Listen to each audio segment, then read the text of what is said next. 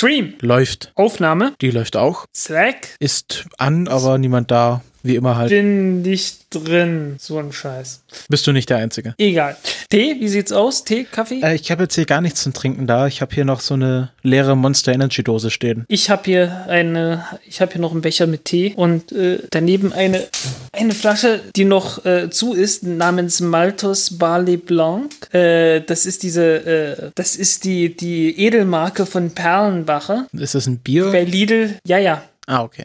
Das ist, das ist eigentlich die Marke, die bei Lidl normalerweise das Bier in den Plastikflaschen macht. Ah, okay. Du hast ja die, die Premium-Variante genommen. Die Premium-Variante, äh, ja, aber das ist äh, irgendwie so eine, eine, eine, weiß nicht, ich weiß gar nicht, ob das jetzt irgendwie dauerhaft ist oder so. Die verkaufen da irgendwie IPAs, also dieses ganze, dieses ganze Zeugs, was so die, die Hipster so trinken halt. Ja. Und das hier ist halt mit, mit Whisky, mit Whisky äh, äh, Malz gemacht. Hm, okay. Gar nicht mal schlecht. Ähm, Das IPA ist auch nicht schlecht. Fenster? Nee, du musst fragen. Fenster ist zu.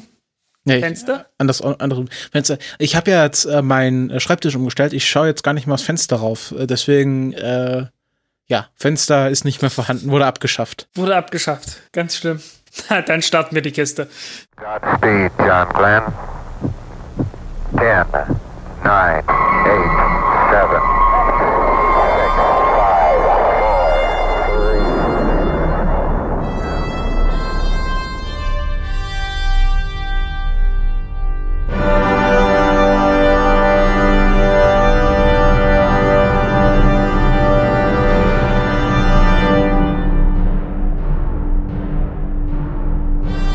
Countdown Podcast, Folge 39. Ich begrüße meinen Co-Moderator Frank Wunderlich Pfeiffer. Und ich begrüße am anderen Ende der Studio-Link-Leitung Christopher van der Meiden.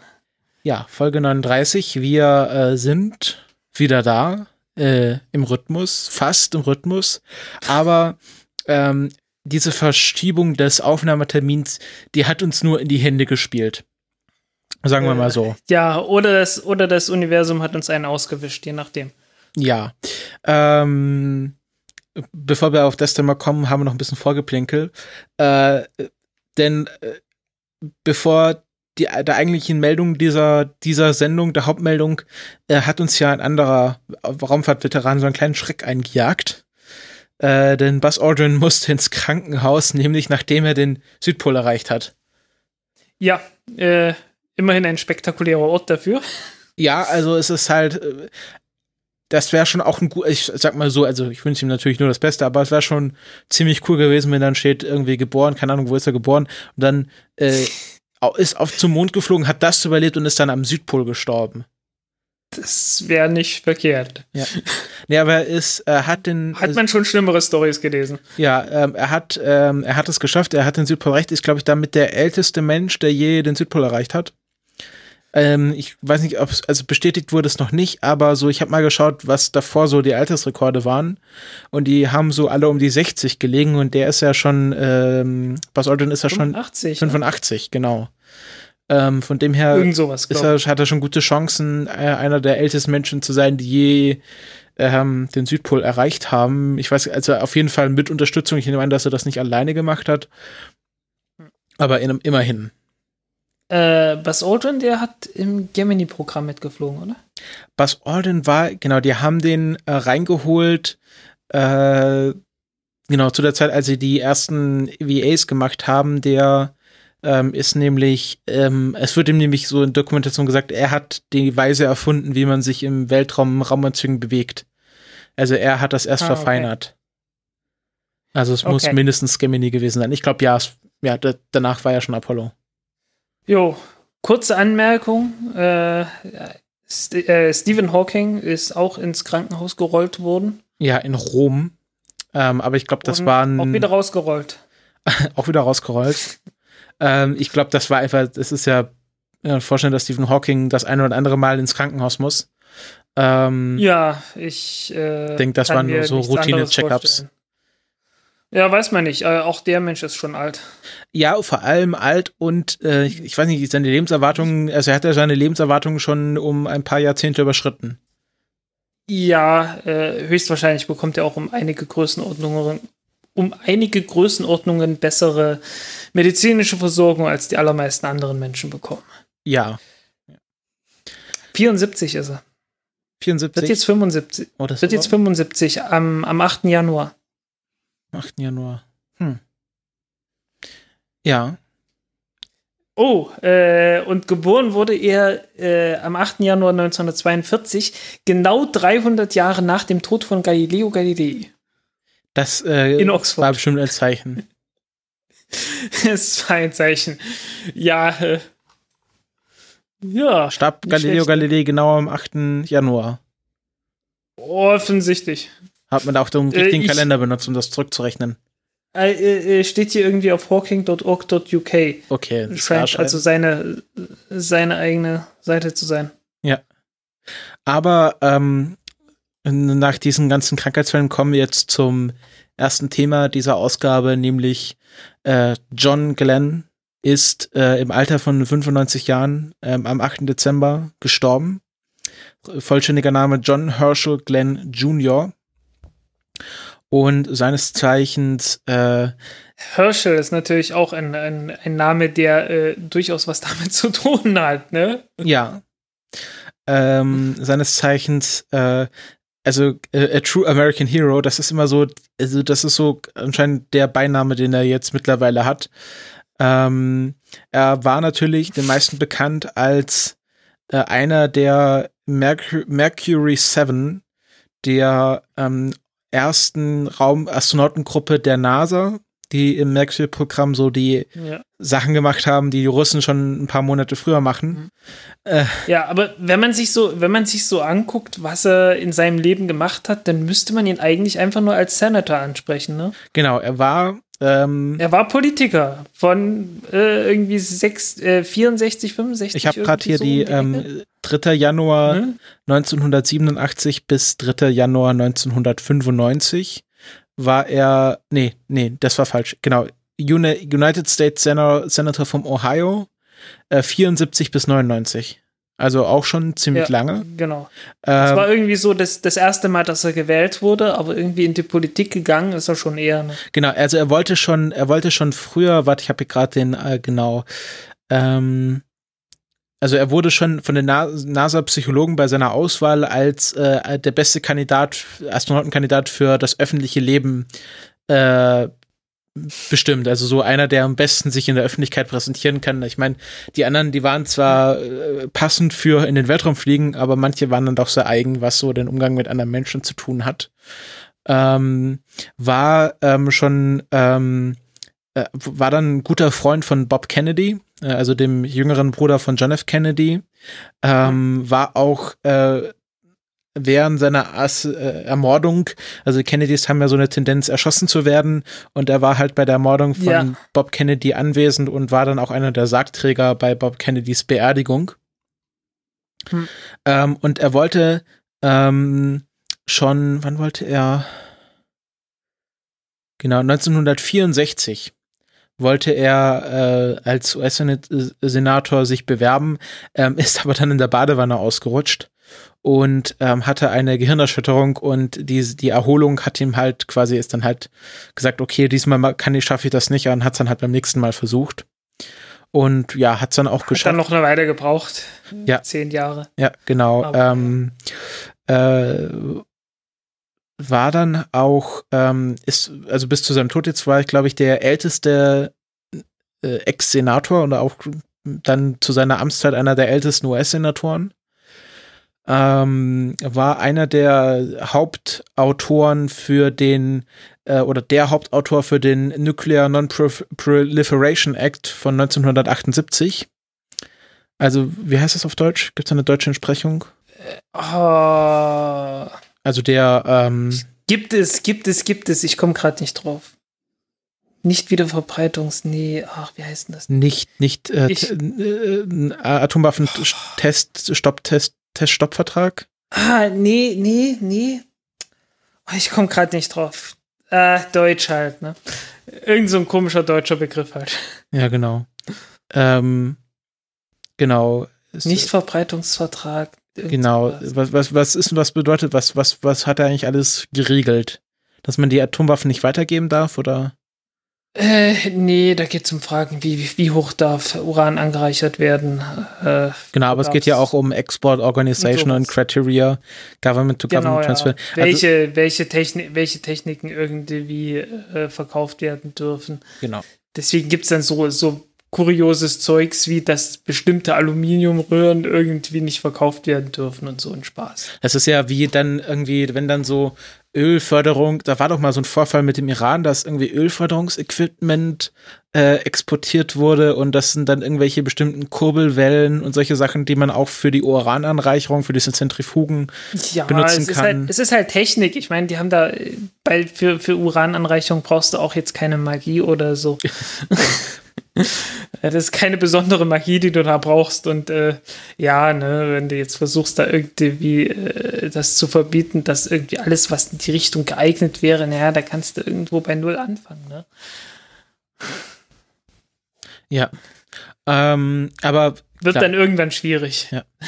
aber ähm, al- also, also äh, am bekanntesten war natürlich dafür, dass er der erste US-Amerikaner war, der ähm, die Erde umrundet hat im Orbit. Nachdem Äh, Dreimal, genau dreimal innerhalb dreimal am Stück. von fünf Stunden. Das ist kommt mir etwas langsam vor. Also die ISS braucht ja nur 90 Minuten. Ähm, ja, aber du darfst nicht vergessen, er muss erstmal starten, er muss erstmal auf Geschwindigkeit kommen und dann so, äh, ja. muss er abbremsen und äh, äh, ja, Genau. dann geht das nochmal zurück. Ähm, Und äh, landet halt mit Fallschirm und das braucht eine Weile, bis er unten ist. ähm, äh, nachdem, ich glaube, er war der erst der, also was heißt erst? Er war der fünfte Mensch im Orbit. Dann, also es gab Yuri Gagarin, es gab Alan Shepard, German Titov. Wer war der vierte? Das weiß ich gar nicht. Äh, Gagarin und Titov äh, waren die, die im Orbit waren.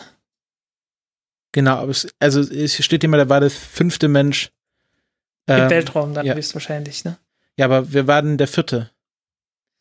Äh, wahrscheinlich irgend so ein Typ, ich weiß nicht, wann war dieses, dieses X-15-Programm? Nee, nee, es war, also Yuri Gagarin war der erste. Und dann kam Alan Shepard ein paar Monate oder Wochen später. Und dann German Titov war der zweite Russe. Genau. Ja. Ah, hier, warte mal. Joseph A. Walker, Walker. Mal gucken, wann der war. Äh, für- für 63. Wann ist, wann ist John Glenn geflogen? Nee, ich schau's, nee, nee, warte, ich schau's mal. Äh, First Human Space Flights. Ähm, oh Gott, das ist, wieso gibt's hier keine Liste? List, Glenn? äh, Human Space. Ja, klar. Ah, nee, 62. Dann ist der, das, nee. Nee, äh, Walker ist erst 63 geflogen. Hm. Äh, keine Ahnung. Genau, Mercury Redstone was Mercury hat zwei Flüge gemacht. Ah, okay, also äh, genau, es waren dann einmal Ach ja, na klar, dann, dann passt doch, dann passt doch, wenn Mercury Genau, Gus zwei Grissom, Flüge genau. gemacht hat. Gus Gr- Grissom, genau. genau, Liberty Bell 7. Ähm, genau, und er war dann der äh, fünfte Mensch äh, im Weltraum, der zweite, der die Erde umrundet hat. Nee, Der dritte. der dritte, der die Erde Der dritte umrundet dann hat. Ja. wohl. Ähm, und äh, es war sehr lustig. Pinbot, also dieser, dieser Betreiber von äh, Pinbot, diesem Service, hat dann geschrieben, und wieder einmal folgt John Glenn in die Fußspuren von Yuri Gagarin. äh, Ja, Das ist, ähm, also die, dieses ganze Mercury-Programm und so, das ist ja, ähm, weißt du, kennst du diesen Film The Right Stuff? ich habe mir immer noch nicht richtig angeguckt. Also das ist ja, also ist ein super. Ich kenne ihn. ein super patriotischer, wirklich äh, von Amerikanismus strotzender Ja. Film, aber er ist gut gemacht und da geht's halt wirklich um die Anfänge der Raumfahrt. Also man fängt wirklich bei, de, bei Chuck Yeager an, wie er das erste Mal die Schallmauer durchbrochen hat und es geht dann auch wirklich nur bis, glaube ich, zu den ersten ähm, zu den ersten, äh, ich glaube, Mercury-Versuchen. Ich glaube, geht bis zum Ende des Mercury-Programms geht dieser Film und ich glaube, der geht über Mhm. drei Stunden sogar. Ähm, und da wird halt auch schon gezeigt, wie halt so die ersten Astronauten auf ihre Reise in den Weltraum vorbereitet wurden, halt aus amerikanischer Sicht. Äh, es gibt immer diese Szenen, wenn dann ähm, die Amerikaner machen dann was und dann sieht man, wie so ein, ein Bote über der Flure, so Flure rennt, ein, eine Bürotür aufreißt und so schreit irgendwie, Juri Gagarin ist in den Weltraum geflogen und solche Sachen. Und diese ganze Konferenz dreht sich um so, wissen wir schon, setz dich hin. Und äh, das war so, ach, die, und dann äh, sprechen sie immer noch vom, vom The Engineer, weil sie ja ähm, den Namen von Ko Korolev nicht kannten und immer nur dieser eine russische Ingenieur, der diese ganzen Raketen entwickelt, der ja auch die Sojus-Rakete dann äh, entwickelt hat. Im Alleingang, Immer- ohne dass da irgendwer ihm mitgeholfen hätte. Ja, natürlich. Sicher. ähm, bevor seiner NASA-Karriere, er war tatsächlich, hat er sich, ähm, ähm, als äh, Pearl Harbor angegriffen wurde, hat er, ist er aus der, ähm, aus der Schule, hat er seine, äh, genau, er hat, äh, nach Pearl Harbor hat er das äh, College abgebrochen und hat sich ähm, bei der Air Force äh, eingeschrieben, äh, wurde dann auch genommen, aber wurde nie in den Einsatz gerufen im Zweiten Weltkrieg. Ähm, und war dann seine erste richtiger Krieg, kann man sozusagen, war dann der Koreakrieg, äh, wo er, was hat er geflogen? Ein ähm, Das wird doch wohl ganz bestimmt so eine, so eine F-86 äh, 86 genau, gewesen sein, ne? F-86F ähm, und hatte den Spitznamen Mick Matt Marine.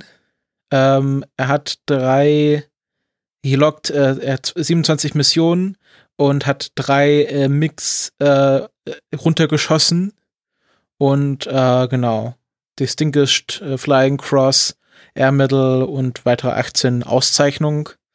Ähm, Ja, die waren damals recht großzügig mit Auszeichnungen. ja, genau. Hat sich dann Das, das ist ja, das ist ja damals John Kerry irgendwie zum Verhängnis geworden, weil äh, im Vietnamkrieg halt wirklich jeder, der irgendwie einen Kratzer im Gefecht gehabt hat, äh, dieses, dieses Purple Heart bekommen hat. Ja, aber apropos Kratzer im Gefecht, ähm, er hatte dann den Spitznamen Magnet Ass, äh, weil er ähm, so oft angeschossen wurde. Also er hatte mal, äh, bei einem Einsatz kam er zurück und hatte 250 Einschusslöcher im Flugzeug. Ja, kennt man. Ja. Und Frag mich, äh, dann, dann ist er, also von dem Mix mit Sicherheit nicht, weil wenn der gegen Mix gekämpft hätte, die hätten den dann schon längst abgeschossen gehabt.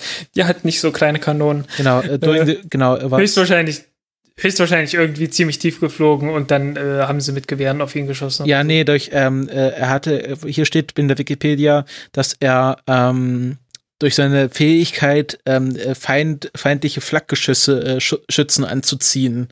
Also es waren Flugabwehrkanonen und keine, äh, keine Mix. Ah, okay. Also okay. äh, genau hier. Also Schrapnell. Genau, und, und an, in zwei äh, Fällen ähm, kam er zurück mit 250 Löchern im Flugzeug. Ähm, und er war mal, er hatte mal als Wingman Ted Williams, der dann äh, eine, ist anscheinend ein sehr bekannter Baseballspieler, also Leute, die sich für Baseball interessieren. Ähm, Von denen es jetzt so viele gibt in Deutschland. genau. Genau. Und ähm, dann hat So, er sich und äh, jetzt haben wir den, den, den, den einen Baseball-Fan hier in der Hörerschaft, den haben wir jetzt gerade tödlich beleidigt. like, wenn du ein Baseball-Fan bist. Like und subscribe. Überweise 1 Euro das per ist so- PayPal, wenn du ein Baseball-Fan bist. Und 2 Das Euro, ist, wenn du keiner ist bist. echt so schlimm. ne? Ähm, nee, es ist, ist, wirklich, ist wirklich schlimm, wenn man irgendwie weiß, okay, wir haben jetzt so und so viele hundert Leute, die uns zuhören. Äh, höchstwahrscheinlich gibt es dann doch einen. Die Japaner sind ja auch, also äh, weil, ja. Weil, weil Olympia dann in Tokio 2020 ist, wurde ja jetzt Baseball für die eine Olympiade mindestens äh, olympisch. Hm. Also bei Also äh, die sind durchaus, die sind durchaus begeistert davon. und durchaus also, wahrscheinlich äh, sogar, also ich glaube, Japan ist mehr Baseball begeistert als die USA. Das ist durchaus möglich. Also, äh, ja, also es gibt so ein äh, schönes äh, Buch, das nennt sich äh, Lessons in the Fundamentals of Go von Toshiro Kageyama. Und äh, äh, der fängt da halt auch sofort mit, äh, mit Baseball und so weiter an. Also er hat jede Menge Baseball-Vergleiche da drin, wie so ein Ami. Herrlich. Sehr schönes Buch, äh, nur für Go-Spieler zu empfehlen, offensichtlich. Genau, und ähm, dann hat er sich für die Raumfahrt interessiert und war halt dann einer dieser Original Mercury 7. Das kann man ja mittlerweile, ist, äh, sollte bekannt sein. Ähm, Besonderheiten während seines Fluges war dann, dass ähm, äh, sie gedacht haben, dass sich sein Hitzeschild gelockert hat. Ähm, also, dass die Gefahr bestand, dass während es wieder. Ja, irgendwie gab es diese Geschichte, ja. Hm. Ähm, dass, dass die Gefahr dann bestand, wenn er quasi wäre der Eintritt, dass das Hitzeschild abreißt und er in Flammen ein, eintritt und dann hatten sie die Idee, dass er die ähm, äh, Retro-Rockets, also die quasi dazu dienten, seinen Orbit so weit Die Bremsraketen. Die Bremsraketen, genau. Die sollte er so behalten und quasi nochmal als so eine Pufferzone, also dass die erst dann die verbrennen und dann das Hitzeschild drankommt, damit das nicht so stark belastet wird. Ähm, das war dann ein ziemlich spektakulärer Wiedereintritt, weil das natürlich alles wie wahnsinnig gebrannt hat äh, am Hintern. Und nachdem er gelandet ist, haben sie festgestellt, dass diese Anzeige, die dieses Hitzeschild quasi ähm, anzeigt, wie gut das sitzt, dass das einfach fehlerhaft war und dass das Sitzeschild äh, äh, genau äh, einfach fehlerhaft war und nicht, die, also das Sitzeschild war total in Ordnung, nur die Anzeige war halt falsch. Jo. Genau. Wie es halt so ist, ne? Genau, und dann hat er halt seine Ticker-Tape-Parade bekommen. Keinerlei, keinerlei äh, Anzeigen hatte bekommen äh, ein Typ, und ich finde gerade den Tweet nicht, äh, äh, beim, ich weiß nicht, bei der 33. Shuttle-Mission oder so. Ähm, ja, logisch, äh, dass ich das nicht finde. Äh, da hat es also irgendwie ziemlich katastrophal verlaufen. Die hatten Probleme am Ende dann gehabt äh, mit, den, mit dem Bordcomputer, der ständig ausgefallen ist. Äh, die, die automatische Stabilisierung hat nicht funktioniert. So ein Gyro beim Space Shuttle. Ach ah, so. hier, 1983. Da ist äh, Ulf Meerbold damals mitgeflogen. Ja, das Space Shuttle äh, ist ja, das wurde gerne als, als Space Shuttle fliegen äh, ist so kontrolliertes Fallen mit einem Backstein.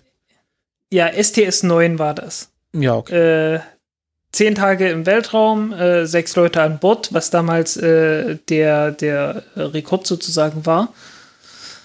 Und äh, ja, die hatten dann hatten halt wirklich Probleme, äh, halt, dass der, dass der Computer irgendwie äh, neu gestartet werden musste und äh, nicht ordentlich benutzt werden konnte. Und äh, zwischendurch haben dann auch noch diese Auxiliary Power Units, also die Dinger, wo die ihren Strom davon bekommen, hatten ein Hydrazinleck. Und dieses Hydrazinleck hat natürlich zuverlässig zu einem Brand geführt. So heißen, das Ding hat gebrannt, während es äh, äh den Landeanflug gemacht hat. Davon wussten die bloß nichts, weil es gab keine Anzeige dafür. also, äh, ja. Oh, jetzt, ähm, ich habe hier gerade aktuell eine Meldung, äh, das ist halt schon jetzt sehr verschwörungstheoretisch. Ähm, äh, in einem Brief, den er einen Tag vor seinem Tod geschrieben hat, äh, lobt er John Glenn Blue Origin für ihre äh, Erfolge in, äh, in der Raumfahrt. Okay. Ja, ich, ich fand es irgendwie merkwürdig, dass die, dass die ihre Rakete nach John Glenn benannt haben. Warum? Äh, weil er noch lebt. Äh. Ja, jetzt ist er tot. Jetzt, jetzt ist alles gut. uh, Verschwörungstheorie, vielleicht, vielleicht. ja, nee, äh, ist halt, weißt du, also allgemein äh, äh, äh, benennt man sowas doch echt bloß nach, nach toten Leuten. Nicht unbedingt nach Leben. Äh, nicht unbedingt. Wenn du genug Geld gibst, kannst du auch einen Krankenhauslögel nach dir benennen lassen. Ja. Wobei, ich weiß gar nicht, ich weiß gar nicht, äh, Alan Shepard? Alan Shepard ist tot.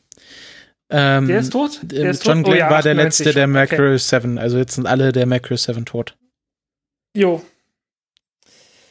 Ja. Ähm, genau, und ja, äh, Shepard, also ich, ich hatte immer gedacht, so Shepard, der ist, der ist, wäre weit geflogen. Also weißt du, weißt du, nicht orbital, aber wenigstens weit. Nee, da Jetzt habe ich nachgelesen, es sind 400 Meilen oder so. 300 Meilen, 400 Kilometer. Ja. So 400, 500 Kilometer, mehr war es nicht. Ich glaube, die hatten auch wirklich oh. da Zeitdruck und also so, dass die halt wirklich mal sagen konnten, ja, wir haben jetzt einen Amerikaner im Weltraum. Ja, ich, plus ich, ich dachte, es wären irgendwie so eher so 4000 und nicht 400 Kilometer gewesen. Ja, die wollten ihn halt nicht zu weit wegschicken. Vielleicht. Nee, das, die, die Rakete konnte irgendwie nicht mehr. Ja, oder das. Ähm, war ja, äh, äh, diese, diese Redstone-Rakete ist ja bloß eine etwas verlängerte und umgebaute V2-Rakete gewesen. Ja. Ähm, Mit Alkohol, glaube ich, geflogen. Echt? Sind die damals doch mit Alkohol geflogen? Äh, ja, ich, ich kann es gerade nicht, ich kann es gerade nicht garantieren, ob das wirklich so war. Ähm, ob das bei der Redstone-Rakete noch war, aber ich glaube schon. Warte kurz. Redstone Rocket, Das schaue ich jetzt aber gerade nach. Redstone Rocket Family. Doch, Ethylalkohol. Ja, Hast recht. ich weiß bloß nicht mehr, ob 100% oder 75%. Meistens hatten sie, äh, ich glaube noch 75%. Das war halt irgendwie so wirklich eins zu eins übernommen, glaube ich. Äh, 75 Bei der Prozent V2 mit plus. 25 Prozent Wasser. Genau. Äh, halt wie bei der V2 oder äh, hier in, in Dänemark, wie heißt sie? Sub, äh, Äh, Copenhagen Suborbitals. Genau, ja, also von denen die Raketen auf jeden Fall. Die benutzen den gleichen Treibstoff. Also auch 75% Alkohol äh, mit, mit flüssigem Sauerstoff. Hat den großen Vorteil, der Wasseranteil hat den großen Vorteil, dass das Ganze nicht, nicht ganz so heiß wird und du äh, ja halt die Brennkammer nicht ganz so stark kühlen musst. Und solange du nicht unbedingt bis in den Weltraum willst, beziehungsweise also nicht unbedingt bis in den Orbit willst, dann ist dir das kleine bisschen Restleistung dann auch noch egal. Und äh, freust dich eigentlich mehr darüber, dass deine Brennkammer nicht durchbrennt, weil du noch nicht so viel Ahnung hast davon, wie du das äh, besser machen kannst. Ja. Ähm, ich habe gerade äh, hier die, dieser Wikipedia-Artikel über John Glenn. Ähm, in diesem Teil US Senate, da steht, this section is missing information about what Glenn did during his 24 years in the Senate.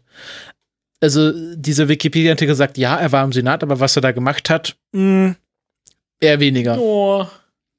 Steht halt, also er war hier Chief Autor ähm, des Nuclear Non-Proliferation Acts, ähm, war äh, Vorsitzender des, des Komitees für Regierungsangelegenheiten und also hat schon was gemacht, aber äh, genau, Armed Service, Foreign Relations, Special Committee on Aging. Und da kommen wir ja zu seinem zweiten Raumflug, nämlich mit Ja. Space Shuttle Mission 95. Atomwaffensperrvertrag, so heißt das. Ding. Ah, okay, ja, hab ich schon mal gehört. Ich, ja, ich sage ja irgendwie ein komischer deutscher Begriff, der damit nichts zu tun hat. Genau. Ähm, er flog nämlich äh, bei STS 95 dann nochmal mit. Und äh, das war am, das lass mich lügen, 29. Oktober 1998. Und ähm, wurde damit auch der älteste Mensch, der je, also bisher je in den Weltraum geflogen ist, mit 77 Jahren. Ähm, Ja, da war ich noch dabei. Also so im Fernsehen wenigstens. Das ist so das Einzige, wo ich dann halt dabei war. Äh, Okay. Von der alten Generation, wo die noch geflogen ist. und das, halt John Glenn. Ja, das war ähm, auch nicht nur für, für so Spaß und so, hey, guck mal, sondern ähm, das, also wahrscheinlich auch, aber hauptsächlich ging es äh, darum, dass man Tests macht, wie vor allem ältere Menschen so sich im Weltraum benehmen. Also benehmen im Sinne von, wie ihr Körper reagiert, nicht wie, ob sie mit Messer und Gabel essen. Und da haben sie auch schon einige Tests gemacht, so von Proteinaufnahme und wie man schläft. Und ähm, es sollte auch noch ein Test für äh, Melatoninspiegel sein, aber das konnte er dann doch nicht machen. Ähm, und ja, war natürlich auch äh, ein großer PR-Akt und so, auch so von wegen, wir müssen die Leute wieder für das Space Shuttle-Programm begeistern. Ähm, Ja, das war halt alles noch 98 oder so, ne? Ja, Ja, 98. Naja, äh, 2002 war es, äh? was war das? 2002? 2003. 2003 ist die Columbia abgestürzt, ne? Ja, aber war Challenger nicht schon davor? Ja, das war 98. Das war, das war 86. Genau. Äh, Das war da schon lange in Vergessenheit geraten. Davon hatte ich äh, bloß so aus Erzählung. Ja, weil Columbia da abgestürzt haben sie sich auch die, dann äh, hat das doch erst alles angefangen mit, ähm, äh, mit diesem ganzen äh, Project Constellation, was jetzt ja in SLS Genau. gemündet ist. Im, Im gleichen Jahr hat das, hat das äh, George W. Bush noch angekündigt. Äh, wir wollen zum Mars fliegen. Oder was erstmal zum Mond? Ich glaube zum Mond erst mal. Ja, ja. Das ist ja Oder wieder, doch zum Mars? Ich weiß es nicht mehr, wie rum. äh, das ist ja, äh, die Republikaner wollen immer zum Mond und die Demokraten wollen zum Mars, weil jetzt ist ja Trump wieder so, wir müssen erstmal zum Mond. Sonst zur Venus. Genau. Alle auf die Venus schicken. Fertig. Na, ich habe am Schluss noch einen schönen äh, Artikel, der äh, sich mit dem Titan beschäftigt. Ähm, ja, das ist das Gegenteil der Venus. genau. Ähm, genau, flog dann mit STS-95 mit, war einer der wenigen Raketenstarts, wo ähm, die Wettervorhersage, also so, äh, mit wie viel Prozent ist das Wetter so gut, dass man starten kann. Einer der wenigen Starts, wo es wirklich bei 100 Prozent äh, Wettervorhersage war. Also, dass sie gesagt haben, okay, mit hundertprozentiger Wahrscheinlichkeit wird dieses Space Shuttle starten. Juhu. Es sei denn, irgendwo ist ein Fischerboot an der falschen Stelle. Genau. Oder halt irgendwelche Ringe frieren ein und tauen dann im Flug wieder auf und dann. Na, dann wäre, das hat man ja danach verboten, Genau, bei das den. Temperaturen zu starten. Und dann wäre das nicht mehr 100%, sondern 0% gewesen. Also ich glaube, wenn, äh, wenn John Glenn an Bord der, der Challenger gewesen wäre, dann hätten sie vielleicht auf, auf die äh, äh, Reihe an verschiedenen Ingenieuren gehört, die gesagt haben, vielleicht sollten wir heute nicht starten. Äh, vielleicht wäre das dann alles verhindert, wenn die dann so ein VIP an Bord gehabt hätten. ja, möglich. Auf der anderen Seite, hat, war da nicht die erste Frau, die da mitgeflogen Nee, es war eine, die erste Lehrerin. Die erste, die erste Lehrerin, okay. Genau, die erste Frau, das war ja Sally Wright, die war auch Space Shuttle, aber ja. äh, Was war der, der erste, der erste äh, Afroamerikaner? Nee, von dem gibt's ein Bild. Von dem Nee, gab's ein tolles Bild, glaube ich, mit, mit den zwei Hunden. Das war aber nicht, glaube ich, der, war das der erste? Das war, ich kenne das Foto auch, wo Weiß nicht. jemand auf sein offizielles Astronautenfoto seine zwei Golden Retriever mit drauf hat. Ja. Genau, aber ich glaube nicht, dass das der erste Afroamerikaner, äh, as Okay. afroamerikanische Astronaut war. Ähm, äh, genau. Äh, Hier steht noch, äh, 2001 war Glenn ein sehr starker Gegner, ähm, dass man Dennis Tito äh, auf die ISS lässt. Äh, ja, warte, ich, ich bin jetzt gerade etwas verwirrt. Gab's die, der, der Tito, es gab doch diesen, diesen Tito, der zweite, der zweite Russe. Nee, wie hieß der? German Tito. Der hieß doch auch. Ah, der hieß Titov. Genau. Dennis Tito So. ist der erste Weltraumtourist und äh, Glenn, Ja, hm. der ja so ein halber Weltraumtourist war, also er war ja offiziell, äh, ist er ja aus dem Astronautenkorps ausgeschieden. ähm, hat dann halt gesagt, ja, also die, die Reise von Dennis Tito hat keinen wissenschaftlichen Nutzen und der hatte ja damals seine Tests gemacht. Ähm, Jo. Ah, ja. Genau. Ähm, hier steht, ähm, ähm, äh, die äh, STS 95 Crew hat dann ähm, auch eine Ticker-Tape Parade bekommen und äh, machte ihn dann ähm, zur zehnten und letzten Pers oder aktuell letzten Person, die mehrfach eine Ticker-Tape Parade in ihrem Leben ähm, bekommen hat. Das erinnert mich jetzt an die römische Geschichte. Ja, mit den, was meinst du, mit Einzug, Sieges, Mit den- Siegeszüge. Mit den Triumphmärschen, ja. Aber ich glaube, hinter den Astronauten stand niemand, der äh, äh, ihm ins Ohr geflüstert hat. Du bist kein Gott. Ja. Genau. Waren auch nicht, waren auch nicht rot angemalt. Waren die rot angemalt, die Ja, Cäsar? ja, irgendwie so, so um, um Jupiter, wegen, wegen dem Gott Jupiter, irgendwas war da. Ich kenne das nur aus dem Asterix-Comics, wo sie den, ähm, da ging es doch immer darum, sie müssen irgendwie die Lorbeeren von Lorbeerkranz des Cäsars äh, klauen und dann setzen sie durch Fenchel und dann bei dieser Siegeszug denkt, äh, so, warum habe ich jetzt so Lust auf Fenchel-Tee oder so? Irgendwie sowas. ähm, was auch noch, wo er auch noch dagegen war, war nämlich, ähm, er war einer der Hauptzeugen, die sich gegen ähm, Frauen in der Raumfahrt ausgesprochen hat. Also es gab schon in den 60ern ähm, die Idee, dass man auch weibliche Astronauten ausbilden sollte. Ähm, es war auch offiziell nie bestimmt worden, dass Astronauten, dass Frauen keine Astronauten sein könnten. Das äh, war mehr indirekt, dass äh, Astronauten zu, zu Mercury-Zeiten und auch zu Gemini-Zeiten äh, Testpiloten sein müssten. Und äh, es gab keine weiblichen Testpiloten. Und ähm, er war halt einer dieser Haupt- oder wichtigen Zeugen, der halt sich gegen Frauen in der Raumfahrt ausgesprochen hat. Ja, äh, gut, die, die haben das ja auch damals schon eingeimpft bekommen, dass sie Piloten sind. Genau. Obwohl sie eigentlich immer nur Passagiere waren. äh, lebende Nutzlast. Ja, das, da, da, da ging es halt auch darum, also wie groß ist der. Ähm, das ist ganz schön. Ähm, es gab, glaube ich, letztes Jahr gab es eine so eine kurzlebige Serie, The Astronaut Wives Club ähm, mhm. wo dieses ganze Mercury-Programm aus Sicht der Frauen der Astronauten. Hatten wir, schon, hatten wir schon ein paar Mal in der Sendung gehabt, genau. aber ja. Ähm, und da Kann man halt, nicht oft genug machen, wahrscheinlich. Nee, äh, geht halt, weil das auch so ein großes Thema oder ähm, so im, im, hinteren Teil der Staffel äh, also das Thema wird, ob Frauen auch äh, Astronauten sein können. Und äh, ich habe mir da damals schon gewünscht, dass man mal vielleicht mal eine Serie über Valentina Tereshkova macht äh, oder Stelly Wright, wenn es halt eine Amerikaner, Amerikanerin sein muss äh, genau. Genau, wurde dann US-Senator. Ähm, davor, also nachdem er aus dem Astronautenkorps ausgestiegen ist, ähm, wurde er erstmal ähm, ähm, ähm, Manager bei Royal Crown Cola. Das ist ähm, eine Cola-Marke, die ich gar nicht kannte. Wahrscheinlich. Die ähm, äh, als Royal Crown Cola. Genau, in, in den 1950er Jahren war ähm, Royal Crown Cola ein Moon Pies ähm, so das typische Arbeiteressen im amerikanischen Süden. Also so, so der wow. äh, Südstaaten-Arbeiter, der hat halt zum Mittag äh, Moon Pie, ich glaube, das ist so, ein, so eine Süßspeise, so Genau, das ist halt so ein. Royal, Royalisten in der, äh, im 20. Jahrhundert äh, der USA. Äh, wurde 1901 gegründet.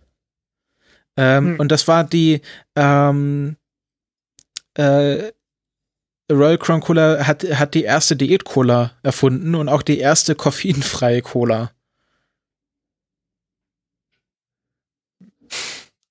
Ja, also, also äh, das, äh, das, mit dem, das, mit der, das mit der roten die, Farbe stimmt erste, tatsächlich. Ich habe nochmal nachgeguckt. Auch die erste Cola, die also. ähm, in Dosen verkauft wurde. Okay. Ja, wollte ich nur mal sagen. Das ist, das ist, äh, ja, okay, das ist, das ist dann historisch relevant. Genau, und auch die erste Cola, die in Aluminiumdosen verkauft wurde. Ähm, Royal Crown Cola. Okay. Genau. Ähm, Return to Space. Gut, ich glaube, wir haben dann alles abgeklärt. Okay, er war, äh, wie so viele Astronauten, war er Freimaurer. Ähm, Mitglied der Concorde-Loge Nummer 688 New Concord, Ohio und äh, dem Molay International, einer freimaurischen Jugendorganisation und auch äh, Presbyterianer, also der John Glenda war ja sehr gläubig, die waren ja alle so super christlich. Ja, ja, das hatten wir ja schon bei der Mondlandung und so, ne? Ja, und ich Beziehungsweise nicht mal bei der Mondlandung, bei der, bei der Weihnachtsausgabe, die wir letztes Jahr gemacht hatten, äh, die wir dieses Mal äh, nachschieben beim Kongress irgendwie. Die Weihnachtsausgabe machen wir, ja. Die, die machen wir auf dem Kongress, ne? die kurz nach Weihnachtsausgabe. Ja, die Kongressausgabe ist ja wie Weihnachten. Ja, genau. Äh, letztes Jahr hatten wir da ja äh, äh, Apollo 10 gehabt, ne? Die ja, zu genau. Weihnachten einmal um den Mond ringsrum geflogen sind und dann natürlich aus der Bibel vorgelesen haben. Ja. Ähm, war halt nur äh, Apollo 9 und nicht Apollo 10, glaube ich. Apollo 9 flogen die auch schon zum Mond? Genau, Apollo 9 ja, sind die, die nur rumgeflogen sind und Apollo 10 war dann mit äh, schon ab, abdocken, wo die dann den Lander nur halb getankt haben, damit die dann nicht wirklich landen. genau. Ähm, ähm, ähm, und steht, ich. Nee, das. Ich bin, bin ich jetzt blöd? Apollo 9? War es doch Apollo 10? Das, das kann doch nicht sein. Äh, warte kurz. Das kann doch nicht sein. Das kann doch nicht sein. Irgendwie nee. bin ich jetzt stief gewickelt. Nee, es muss Oder Apollo 9. Apollo 8? Also Apollo 9 war das, wo dieses Foto entstanden ist mit. Äh ah, es war Apollo 8. Ach, Apollo 8 schon. Apollo 8, dann war Apollo 7. Ich dachte, ja, Apollo, Apollo 8, 8, wäre, wäre, wäre bloß im Erdorbit gewesen. Nee. Aber das war falsch. Äh, ist, es ist halt, äh, ja, man hat ein, ein, beschränktes, ein beschränktes Gedächtnis. Und ab und zu muss man halt echt, auch wenn man sich sicher ist, äh, nochmal nachschauen, ob es stimmt oder nicht. Ähm, ja, also Apollo 7 war, war, die, äh, war die letzte, die noch äh, im Erdorbit war. Halt noch mit einer, mit einer Saturn 1 Rakete und nicht mit einer Saturn 5. Jo. Und da war auch dann äh, äh, Gus Grissom war da dabei. Bei Ja. Apollo 6. Genau. Ähm, ich glaube, Genau. Äh, Apollo 7 meine ich. Naja, egal. Jo. das war, das war Äh, dann auch so die Ge Geschichte. Also, es war ja dann für ihn also so die Wahl zwischen, gehe ich jetzt in die Politik oder mache ich noch bei Apollo mit? jo. Das war ja also so, so die einfache Entscheidung war das ja dann nicht, also Mond oder US-Senat. Aber ich glaube, das war dann halt Ja. auch auf Wirken seiner, so von Bob Kennedy hin, dass er dann sich für den US-Senat entschieden hat. Ja. Äh, warte mal, nochmal ganz kurz zurück zu dieser Tickerparade und dem Triumphzug in Rom. Ich hatte jetzt geguckt. äh, das mit dem Rot war tatsächlich so. Also äh, äh, sowohl der, der Kaiser, also beim, beim Triumphzug wurde halt rot angemalt äh, und die Jupiter-Statue war halt auch rot angemalt und wahrscheinlich deshalb. Ähm, die rote Farbe war damals, äh, allerdings rote Farbe findest du so leicht nicht. Und was hat man damals genommen? Man hat Zinnoberrot genommen. Mit anderen Worten, Quecksilberoxid. So heißen, die haben sich alle mit Quecksilber angemalt. Das klingt nicht so gesund. Uh, naja, man sollte es nicht gerade essen. Okay. Das ist sowieso dass zu teuer dann- dafür. Naja, wenn die danach gestorben wären, dann hätten sie es vielleicht nur einmal gemacht. Ja. Äh, ich, ich, ich weiß nicht, ich weiß nicht, wie gefährlich äh, äh, Zinnober ist. Keine Ahnung. Sollte man nicht so ein Zinnober drum machen. Genau. So, äh, Genau. und- Entschuldigung, wollte ja. ich jetzt, wollte ich jetzt irgendwie loswerden. Ähm, genau. Die Todesumstände sind noch nicht bekannt, also an was er jetzt gestorben ist. Ich denke mal, mit 95 gab es einiges zur Auswahl. Hohes Alter. Sag ich dann einfach nur, ne? Hohes Alter. Punkt. Ja. Sonst Ähm. macht man sich irgendwann nur noch kirre. Genau. Und äh, ja, das äh, war es zu, zum Leben von John Glenn. Wir wissen ja alle, die, ähm, die zweite Rakete von Blue Origin heißt ja auch New Glenn, Ja. nachdem die erste Ding. New Shepard hieß, also nach Alan Shepard. Warum sie Nee, die, die, erste, die erste hieß tatsächlich New Goddard. Ah, okay. Aber die, die erste, die jetzt gelandet ist. Dann kam, genau, dann, dann kam äh, New Shepard und äh, als nächstes dann geht's weiter. äh, das wusste ich aber auch nicht. Also das habe ich jetzt erst auf, auch erst vor kurzem erfahren, dass das dass die, die erste Rakete von den New Goddard hieß. Okay. Ähm, äh, ja, war halt einer der Veteranen der Raumfahrt, kann man schon so sagen. Jetzt je nachdem, wie man das einschätzen kann, kann schon sagen, dass er früh dabei war und einiges. Ja, es erfordert ja schon so Mut, sich da reinzusetzen, ohne zu wissen, was wirklich passiert. Äh, egal, Äh, wie viel man jetzt daran selber beteiligt ist, diese Rakete zu lenken. Du kennst das Zitat, woran er gedacht hat beim Start? Woran? Äh, dass jedes Teil dieser Rakete von demjenigen gebaut wurde, der den niedrigsten Preis geboten hat. Ach so, ja, genau, das. Ja, solange das sagen, äh, hat sich aber nicht wie in die Hose gemacht wie Alan Shepard. Äh, ja, aber ich glaube, Alan Shepard hat sich in die Hose gemacht, weniger wegen der Angst, sondern einfach, weil Ja. es so lange gedauert hat. Ähm, also Ja. ich kann auch mal empfehlen, The Right Stuff, wenn man mal drei Stunden Zeit hat, ist schon ein schöner Film. Ist so ein bisschen so zelebriert, so Raumfahrt und, und so die Anfänge von äh, schnell, äh, höher, weiter, schneller. Das war ja damals wirklich so. Und äh, ja. Äh, ich glaube, wenn du nichts mehr zu sagen hast, können wir zum nächsten Thema übergehen, oder? jo. Genau. Ja, nächstes Thema. Ähm, eigentlich nicht viel dazu zu sagen, äh, außer dass die, dass die NASA immer mal wieder neue Projekte finanziert. Und diesmal haben sie 127 Millionen Dollar, glaube ich, in die Hand genommen und in die Finanzierung von einem neuen Projekt äh, investiert, das sich da nennt Resource L. Ähm, worum geht's? Es soll ein Satellit äh, äh, entwickelt werden, der, ähm, der gestartet werden soll und einen Satelliten nachtanken soll. Äh, als Probe. Ähm, ja, gut, man, man kann sich jetzt überlegen, wie sinnvoll äh, das ist, so als Plan. Ähm, Warum sollte das nicht sinnvoll ich, sein? Ähm, also, okay, äh, als Demonstrationsmission ist das Ganze, naja, ähm, begrenzt sinnvoll, weil es ist halt ein alter Satellit, aber äh, einen neuen wirst du dafür nicht nehmen wollen. Ähm, äh, naja, was die, was die letzten Endes machen, ist, die fliegen zu dem Satelliten hin, äh, in dem Fall Landsat 7, ein Erdbeobachtungssatellit, der 1999 gestartet ist. Äh, ich glaube, die Mission soll 2020 fliegen oder sowas. Und äh, ja, müssen sich dann äh, durch diese, durch diese äh, verächtlich äh, gesprochen, diese Rettungsfolie da außen durchschneiden, also diese Wärmeisolierungsfolie, äh, um den, den Befüllstutzen von dem äh, Treibstofftank zu finden und wollen dadurch dann halt nachtanken. Die Dinger sind halt echt nicht dafür gebaut, um irgendwie im Weltraum nachgetankt zu werden. Ne, es ist echt bloß für, für äh, am Boden tanken gedacht. Ja. Und entsprechend haben die, haben sie dafür jetzt einen Satelliten entwickelt äh, mit Greifarm, der dann halt den, den Satelliten einfängt und äh, den dann manipulieren soll. Das ist tatsächlich relativ spannend. Also äh, die, äh, ja, dass man halt einen kleinen Satelliten da hochschickt und äh, äh, ja, halt irgendwas mit, mit anderen Satelliten macht.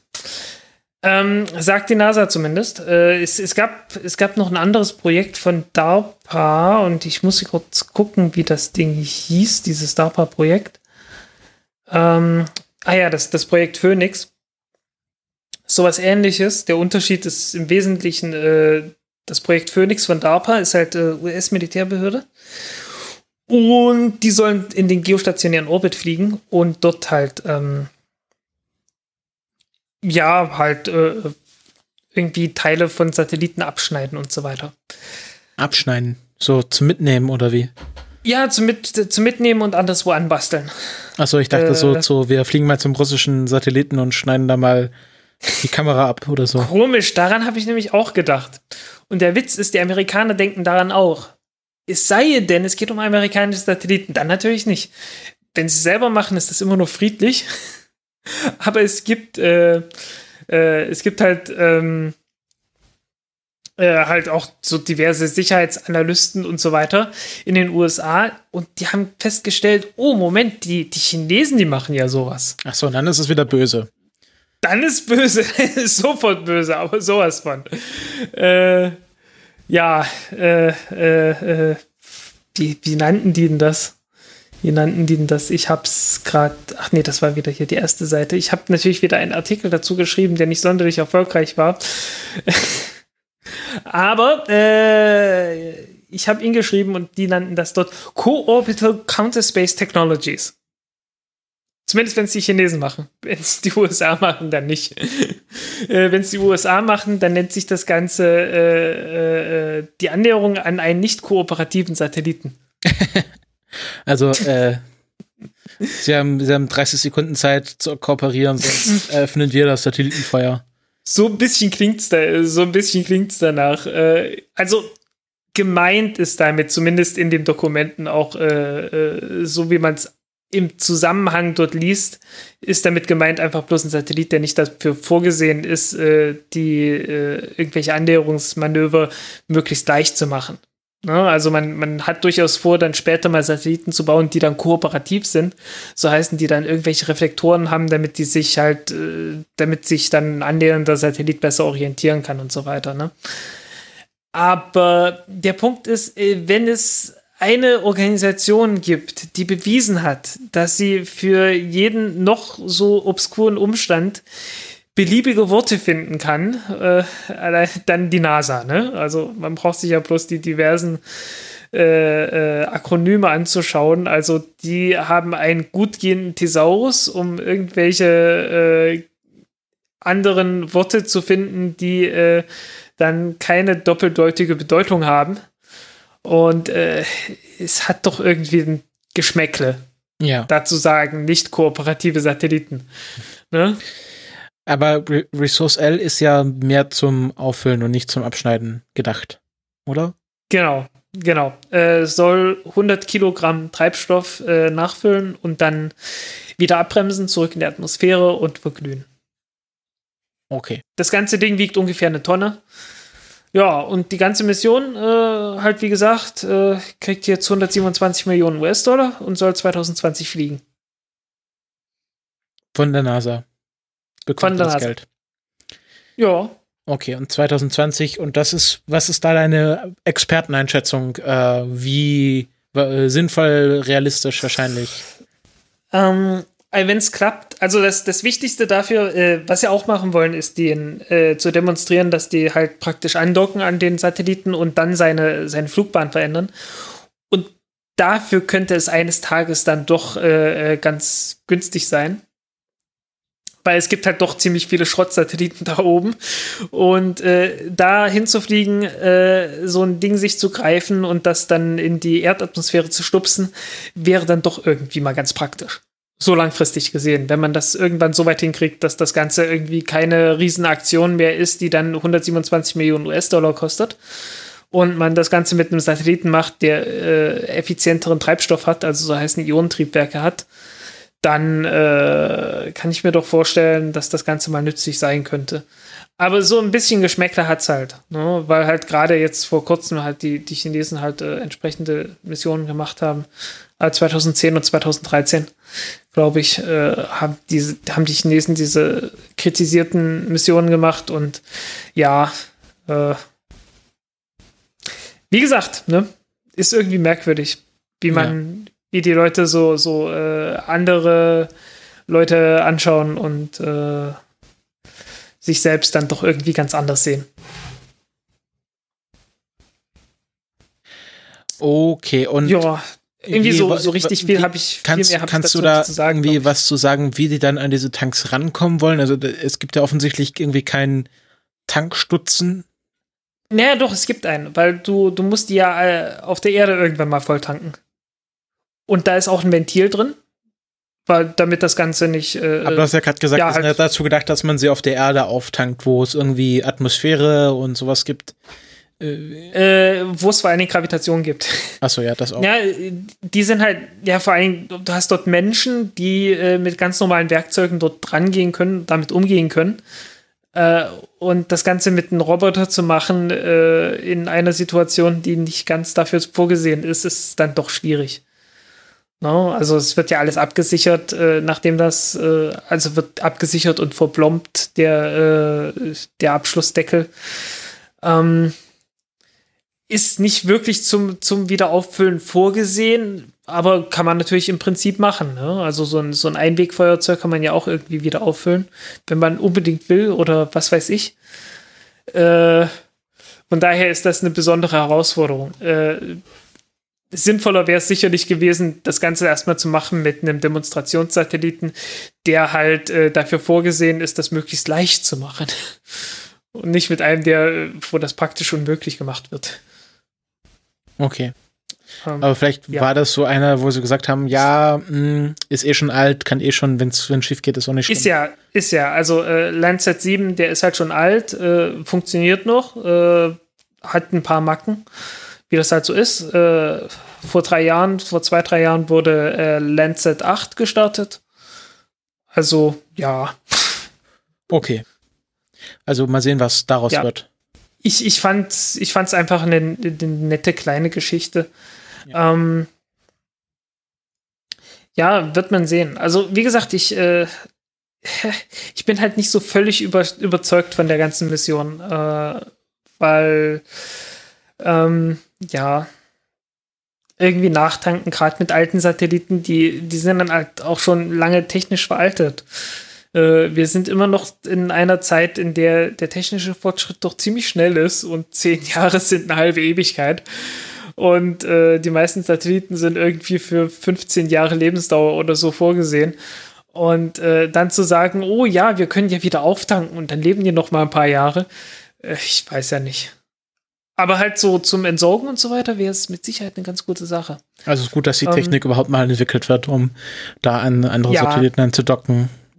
Was dann Ja, passiert, da ist noch debatable. Ja, ich, also irgendwie jetzt zu, das jetzt an die ganz große Glocke zu halten, äh, äh, irgendwie zu hängen, wie man es halt macht, dass man sagt, oh, das ist so wichtig und so toll, weil man dann Satelliten nachtanken kann und die dann länger im Orbit bleiben können, ist fragwürdig. Würde ich mal so sagen. Okay. Ähm, was ist zu dem Thema? Ja, mehr oder weniger. Allzu viel gibt es da, glaube ich, nicht zu sagen. Gut, dann kommen wir äh, zur Soyuz. Die hat vor kurzem 50. Geburtstag gehabt. Nämlich am 28. November 1966 wurde die erste, ähm, ah ja, stimmt, stimmt. nicht die Soyuz-Rakete, sondern das Raumschiff Soyuz. Äh, doch, auch die, auch die Rakete, weil Ja, die ja. Rakete ist nach Ja. dem Raumschiff benannt. Genau.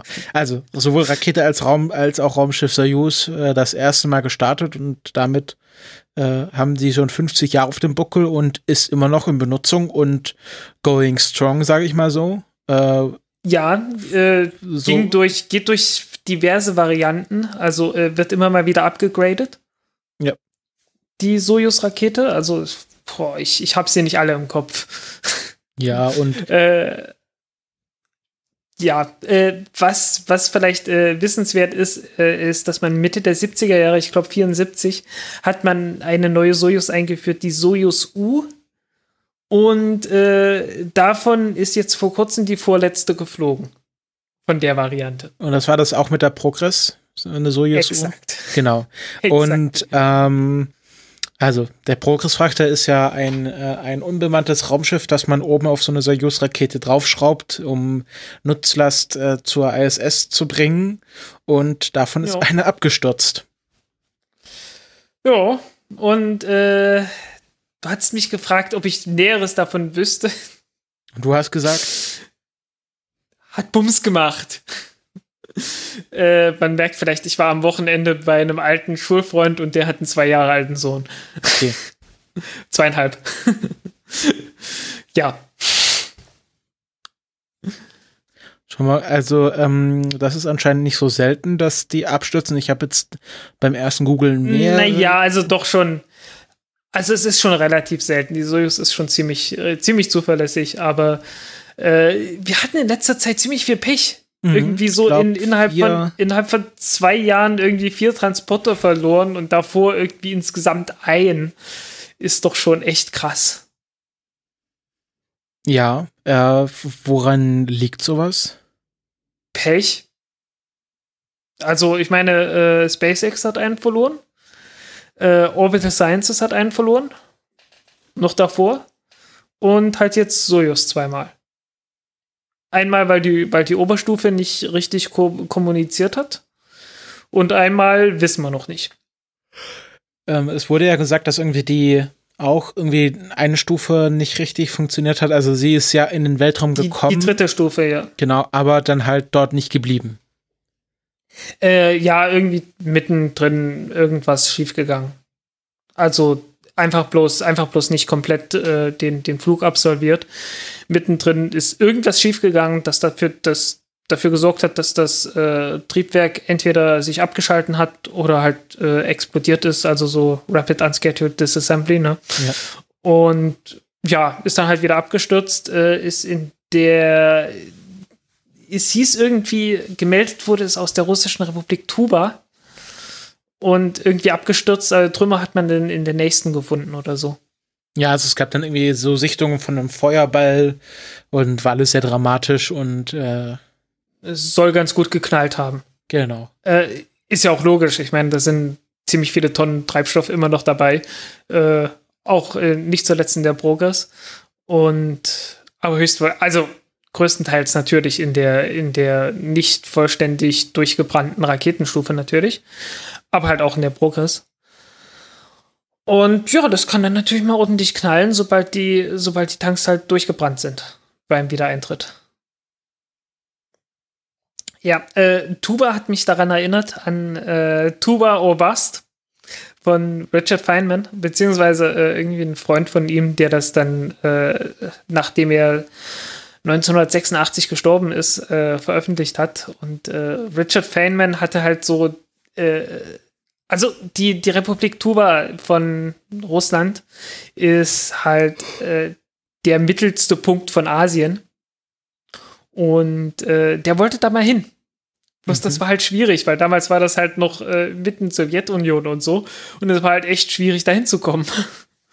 Und er hat es leider nie geschafft. Entsprechend gibt es da, dazu ein Buch auch irgendwie und ja, wie das halt so ist. Wie ist es da so mich schwer, halt dorthin zu kommen? Äh, weil Richard Feynman Amerikaner war und das mit dem Kalten Krieg war. Ach so, okay. Jetzt ist es nicht mehr so schwer. Jetzt ist es etwas einfacher geworden. Ist halt immer noch am, am, am Hintern der Welt, aber ja.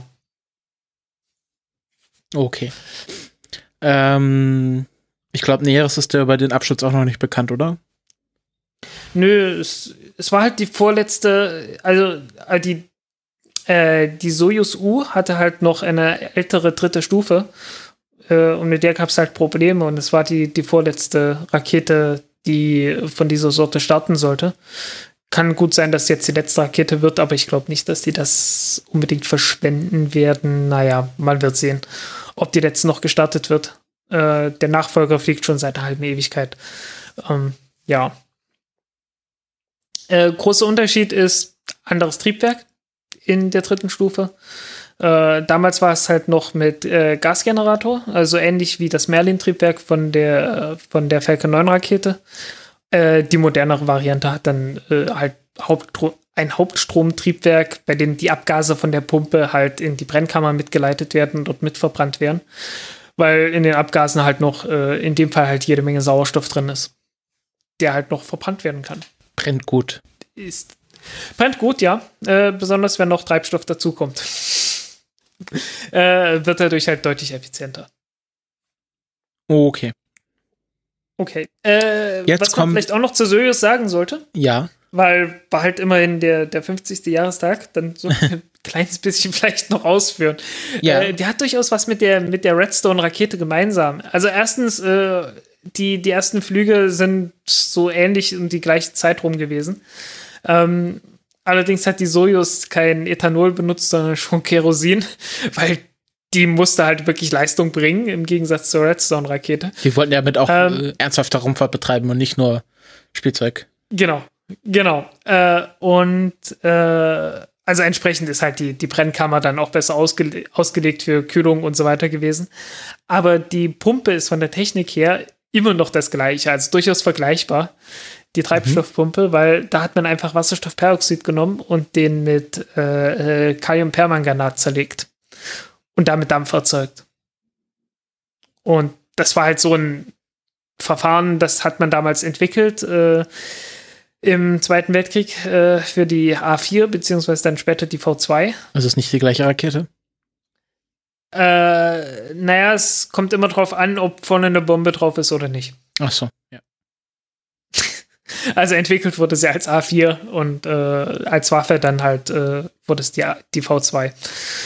Und äh, ja, das Triebwerk wurde halt wirklich äh, mit Wasserstoffperoxid angetrieben, die Pumpe zumindest. Hat man halt einfach bloß Wasserdampf damit erzeugt, Wasserdampf und äh, Sauerstoff. Halt ein Gas, mit dem man eine Turbine antreiben kann und äh, ja, die Turbine hat dann halt die, den Treibstoff gepumpt. Äh, da hat man, glaube ich, eine, eine Feuerwehrpumpe damals irgendwie zweckentfremdet dafür. Bei der ersten Äh. Soyuz oder wie? Nee, nee, äh, bei, der, bei der V2 Ach so. oder bei der R4. Äh, bei der Soyuz hat man dann äh, sicherlich was eigenes entwickelt. Ja, oh, und äh, nach dem gleichen Prinzip funktionieren die Triebwerke bis heute. Also, das ist, äh, da hat man nicht viel verändert dran. Ähm, und solange wie die Soyuz noch fliegt, wird man da auch nichts mehr ändern. da kann man sich absolut sicher sein. Äh, es ist allerdings auch so, in der ersten Stufe ist es nicht ganz so wichtig, das allerletzte bisschen an Effizienz rauszuholen wie äh, in den oberen Stufen. Von daher, ja, sollen sie mal machen. Äh, irgendwann wird das Ganze dann durch die Angara-Rakete abgelöst und das war's dann. Äh, Ist die Angara-Rakete dann auch man-rated? Ja, die A5P zumindest. Okay. Und ja, besteht dann halt so aus, aus äh, einheitlichen Raketenmodulen, URMs. Universal Ra Raketi irgendwas, also universales Raketenmodul halt, URM. URM. Äh, ah, Universal Rocket Module. Genau. Äh, keine Ahnung, wie, wie man es auf Russisch ausspricht. Ich hab's, ich hatte es mal gewusst. Ähm, äh, warte, da steht da Universal Linie Ra Raketinie Mat Mod Modulie. Ja, sowas. ja, irgend sowas halt. Ja. Also äh, im Russischen ist irgendwas immer mit Universallinie, Dingslinie, Modullinie. Da liegt man nicht so ganz falsch. Die Genau, haben halt, so das, also das Kyrillische hat halt so einen Buchstaben, das sieht aus wie so ein kleines B. Und das ist ein Buchstabe, der Mhm. nicht ausgesprochen wird, sondern einfach nur so ein Njä dranhängt. ja, Also hier Modul, Modulie oder äh, Modul. Universal nie. Also es ist äh, sehr komisch. Ich komme damit nicht zurecht. Okay, alles klar. ähm, ja, und davon äh, bauen die dann halt einfach fünf nebeneinander und äh, der Plan ist dann halt, äh, am Boden werden alle fünf gleichzeitig gezündet. Das mittlere fährt den Schub sofort zurück und äh, ja, spart damit Treibstoff. Dann werden irgendwann die äußeren vier Booster abgetrennt und das mittlere äh, ja, schaltet halt hoch auf vollen Schub und äh, bringt dann halt das, das Raumschiff äh, bis in den Orbit. Also das mittlere tut ein bisschen so, als wäre es die zweite Stufe. Und äh, ja, das wird dann halt das, das neue Federatia-Raumschiff irgendwann starten. Irgendwann. Irgendwann in ferner Zukunft, wenn wir unsere Satelliten betanken und äh, New Glenn und dann irgendwann, keine Ahnung, New Armstrong oder so. Irgend sowas, ja. Ich, ich weiß nicht, wann die, wann die Angara jetzt nun endlich mal wieder fliegt. Äh, die haben ja eigentlich bloß irgendwie zwei, äh, zwei Prototypen gebaut. Äh, einmal Angara 1 Prototypen und Angara 5 Prototyp. Und äh, dann haben sie erstmal angefangen, die eigentliche Produktionsstrecke äh, aufzubauen. Okay. Was natürlich an sich auch nicht ganz dumm ist, ne? Aber deswegen, deswegen hast du jetzt halt so diese Situation, äh, es wurde gebaut und äh, jetzt hört man nicht mehr viel davon. Okay.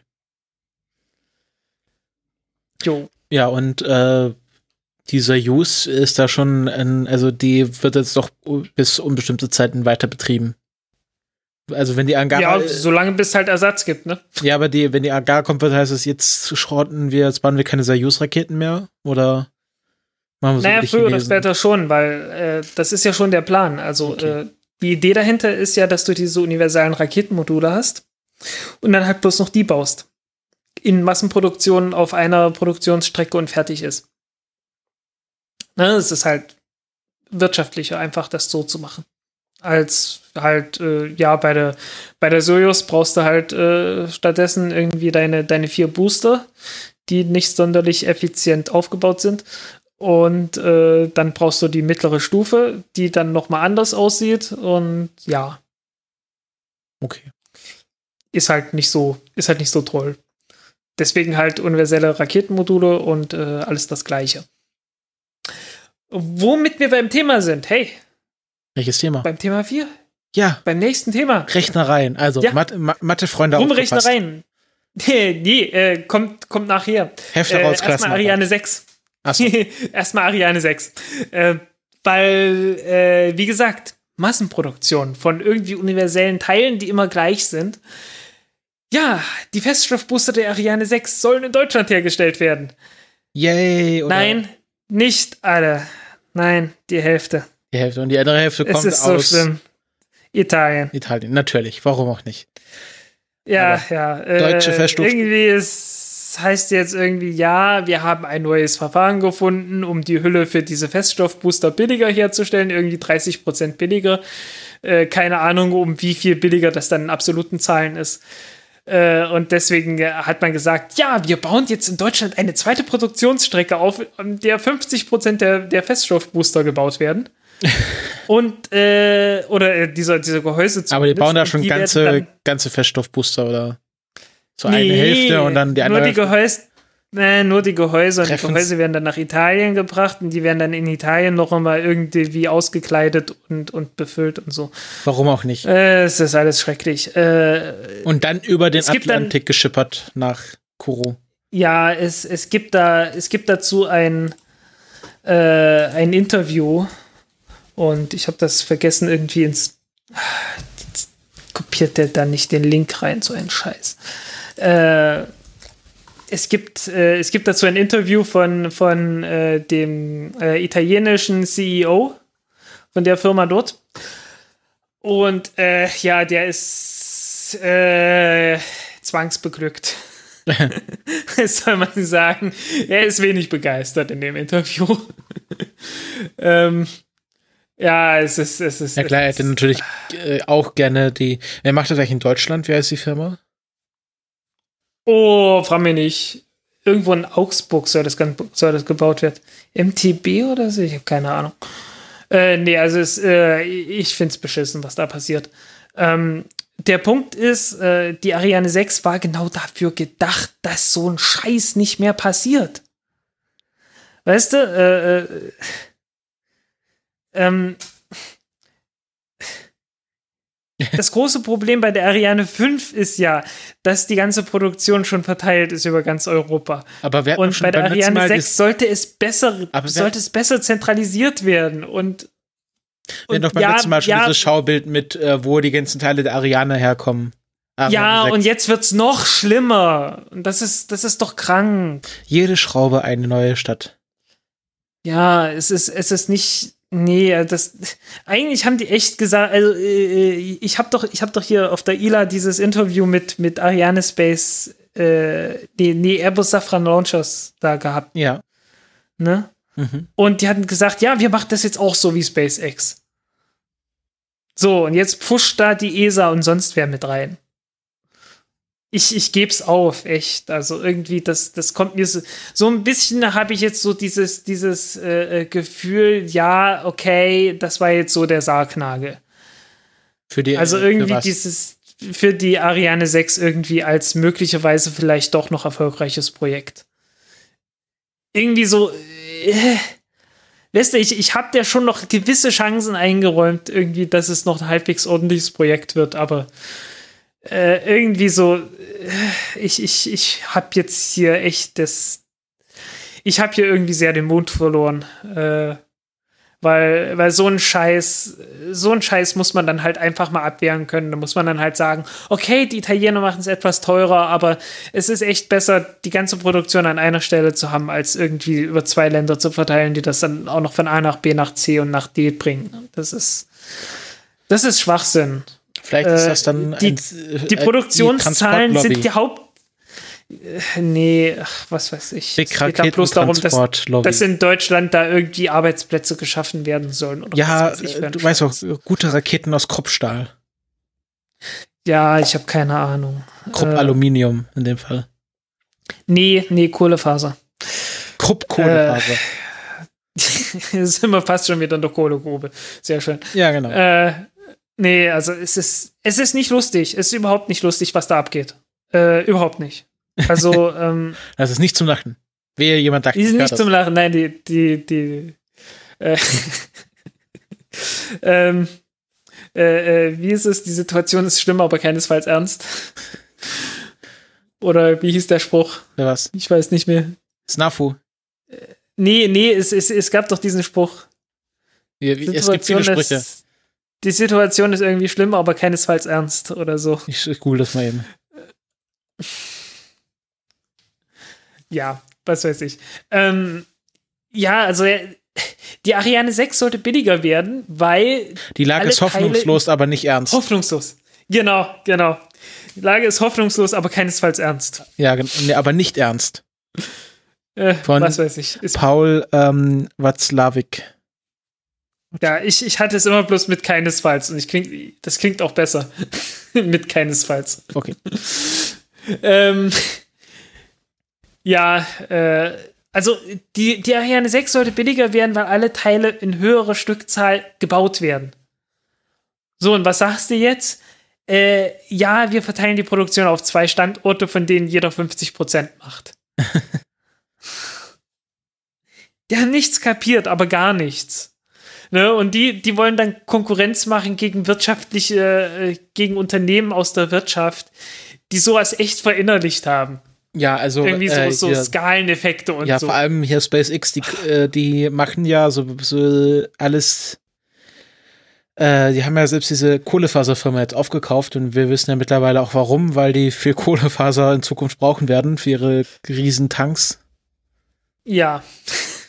Ja, ich hatte mich echt gefragt, was wollen die mit der ganzen Kohlefaser? jetzt wissen wir's. Ich meine, die, die, die, die bauen doch eigentlich bloß diese, bloß die, die Nutzlastverkleidung und die, äh, die Dingsi hier, die, die, die Landebeine aus Kohlefaser. Bis ich dann gehört habe, was sie bauen wollen. aus irgendwelchen Gründen bin ich nicht drauf gekommen, dass die vielleicht noch eine andere Rakete aus Kohlefaser bauen können, wollten, wollen, könnten oder wie auch immer. Tja. Nicht sehr brillant, aber äh, das hat sich dann auch aufgeklärt irgendwann. Haben ja auch Matratzen, also äh, es gab ja diesen, diesen Matratzenhersteller, der dann irgendwie ganz plötzlich äh, in die Raumfahrt eingestiegen ist. äh, was natürlich Sinn macht, weil so eine Matratze besteht aus durchaus hochwertigem Stahl, aus Federstahl und so. Und, nee, äh, nee, nee, Matratzen, also wenn du eine Matratze hast, die noch Metall beinhaltet, dann solltest du dir ganz schön auf den Müll tun. Naja, so, so Federkern halt, ne? Ja, aber ich, also ich glaube nicht, dass Federkern, ja, doch, also Gibt's noch. ja, es gibt's noch, aber würde ich nicht empfehlen. Ach ja, äh, ich glaube, ich habe doch eine. Ich liege da drauf auch ganz ordentlich. Ich habe Quietscht's doch keine Klagen. Klagen. Ich habe keine Klagen. Keine Okay. zu großen zumindest. Regelmäßig, Ähm, regelmäßig die, die Matratze mit WD-40 waschen, dann passt das schon. genau. Hinterher anzünden. Ähm, ja. Äh, machen wir mit der ULA weiter. Hä? Ja, die ULA, die macht jetzt so ein bisschen Build Your Own, so äh, Rocket die, DIY. Ja, abgesehen davon, dass man nicht viel Einfluss hat. Ja, also die haben eine Seite veröffentlicht, die heißt rocketbuilder.com und da kannst du dir deine eigene Atlas V Rakete zusammenklicken. Ja, Ähm, mit, mit, riesen, mit riesengroßer äh, hier Pressekonferenz und allem möglichen. war die Pressekonferenz wirklich nur dafür? Ja, Ach die war wirklich bloß für dieses komische Programm. Also es gibt, also da hast du ja diese Rocket Builder Seite und dann hast du ja Auswahl eine Atlas V. Oh, hier Tori Bruno, äh, äh, hier, war das Tori Bruno oder? Bestimmt. Hä? Ja, war, doch- war doch der, Ja, mit äh, ULA der CEO ist von der Bruno. ULA. Ja. Genau. Äh, der hat halt wieder mal sein Gebrauchtwagenverkäufer-Image gepflegt. Ja. Oh, Ich frage mich auch, wieso kann ich hier keine. Delta-Rakete auswählen? Werden die nicht mehr verkauft? Äh, nicht kommerziell, die wollen die doch einstellen. Achso. Also die wollen doch bloß noch die, die Delta 4 Heavy verkaufen für, für das Militär halt, weil die das noch brauchen. Und die, die Medium äh, ganz abschaffen. Okay. Ähm, also wir haben jetzt hier äh, Select a Year, da kannst du schon, also ich frage mich, ob die noch Stadtplätze für 2017 frei haben. Auf jeden Fall kannst du das Jahr auswählen, 2018 und 2019. Angeblich schon, angeblich schon. äh, dann also ein Quartal. Ähm, und dann. Aber komischerweise hat das Jahr keinerlei Einfluss auf den, auf den Startpreis. hm, Obwohl der selbst gesagt hat, äh, wenn du einen früheren Start buchen willst, dann kostet das mehr. Hm. Keine Ahnung. Äh, dann kannst du den Orbit auswählen. Es gibt hier einmal Geotransfer Orbit, dann äh, also äh, Core Service East Coast, dann East Coast Launch äh, GTO, G was ist GEO, was ist Geo? Äh, also, GTO ist dieser Geostationary Transition Orbit oder Transit. Ja, Geotransfer Orbit. Und dann gibt's dann einmal mit Ja, was weiß 8000, ich. Mit äh, 8000, äh, 1800 Meter die Sekunde und einmal mit 1500 Meter die Sekunde. Was ist denn das? Ja, das liegt daran, dass äh, die, die ESA halt äh, seit den 80er Jahren den, den kommerziellen Markt für, für Nachrichtensatellitenstarts irgendwie gepachtet und monopolisiert hat. Und die starten vom Äquator aus. Wenn du vom Äquator aus startest, hast du einen großen Vorteil. Äh, du startest halt in einen Orbit ohne Bahnneigung, beziehungsweise irgendwie sehr kleine Bahnneigung, irgendwie 5 Grad oder so. Und äh, brauchst nicht mehr ganz so viel Energie, um von dort aus in deinen geostationären Orbit reinzukommen. Wenn du von Florida aus startest, dann hast du, dann bist du halt irgendwie so auf 22 Grad nördlicher Breite oder was weiß ich. Und äh, dann hast du eine entsprechend große Bahnneigung. Und wenn du in einen geostationären Orbit haben, äh, kommen willst, dann brauchst du halt 0 Grad Bahnneigung. Mhm. Und das musst du dann halt irgendwie noch korrigieren und äh, dafür brauchst du dann halt mehr Treibstoff. Und äh, grob gesagt ist es halt so, wenn du vom Äquator aus startest, äh, dann kommst du halt äh, beim gleichen Aufwand vom Start her in diesen äh, Orbit mit 1500 Meter pro Sekunde Rest. Ne? Also das ist die, die Geschwindigkeit, um die du noch beschleunigen musst, deinen Satelliten, um in den geostationären Orbit zu kommen. Und wenn du das Ganze von Florida aus machst, dann brauchst du 300 mehr. Okay. Das ist der ganze Unterschied. Deswegen brauchst du eine größere Rakete, wenn du diesen 1500er Orbit nimmst. Oh, Weil der halt irgendwie etwas, etwas anspruchsvoller ist. Dann gibt es diesen SSTO, ne? das ist Oder SSTO. SSO oder sowas? SSO oder SSTO? Das bietet jetzt die äh, ULA nicht an. Nicht? Echt? Es gibt GTO, GEO, MEO, was ist, was ich, GO, MEO ist, ist mittel, äh, ist mittelhoher Orbit. Irgendwie alles, irgendwie alles über boah, 700 oder so. was ist GEO? Nee, oder alles über 1000 Kilometer und bis unterhalb von 36 Ah, wahrscheinlich ist äh, äh, Geo Equator Äh, für, Orbit. für irgendwelche. Das ist für irgendwas sowas wie GPS-Satelliten oder so. Es gibt hier noch äh, wahrscheinlich, äh, GEO ist wahrscheinlich dann direkt über dem Äquator in Orbit.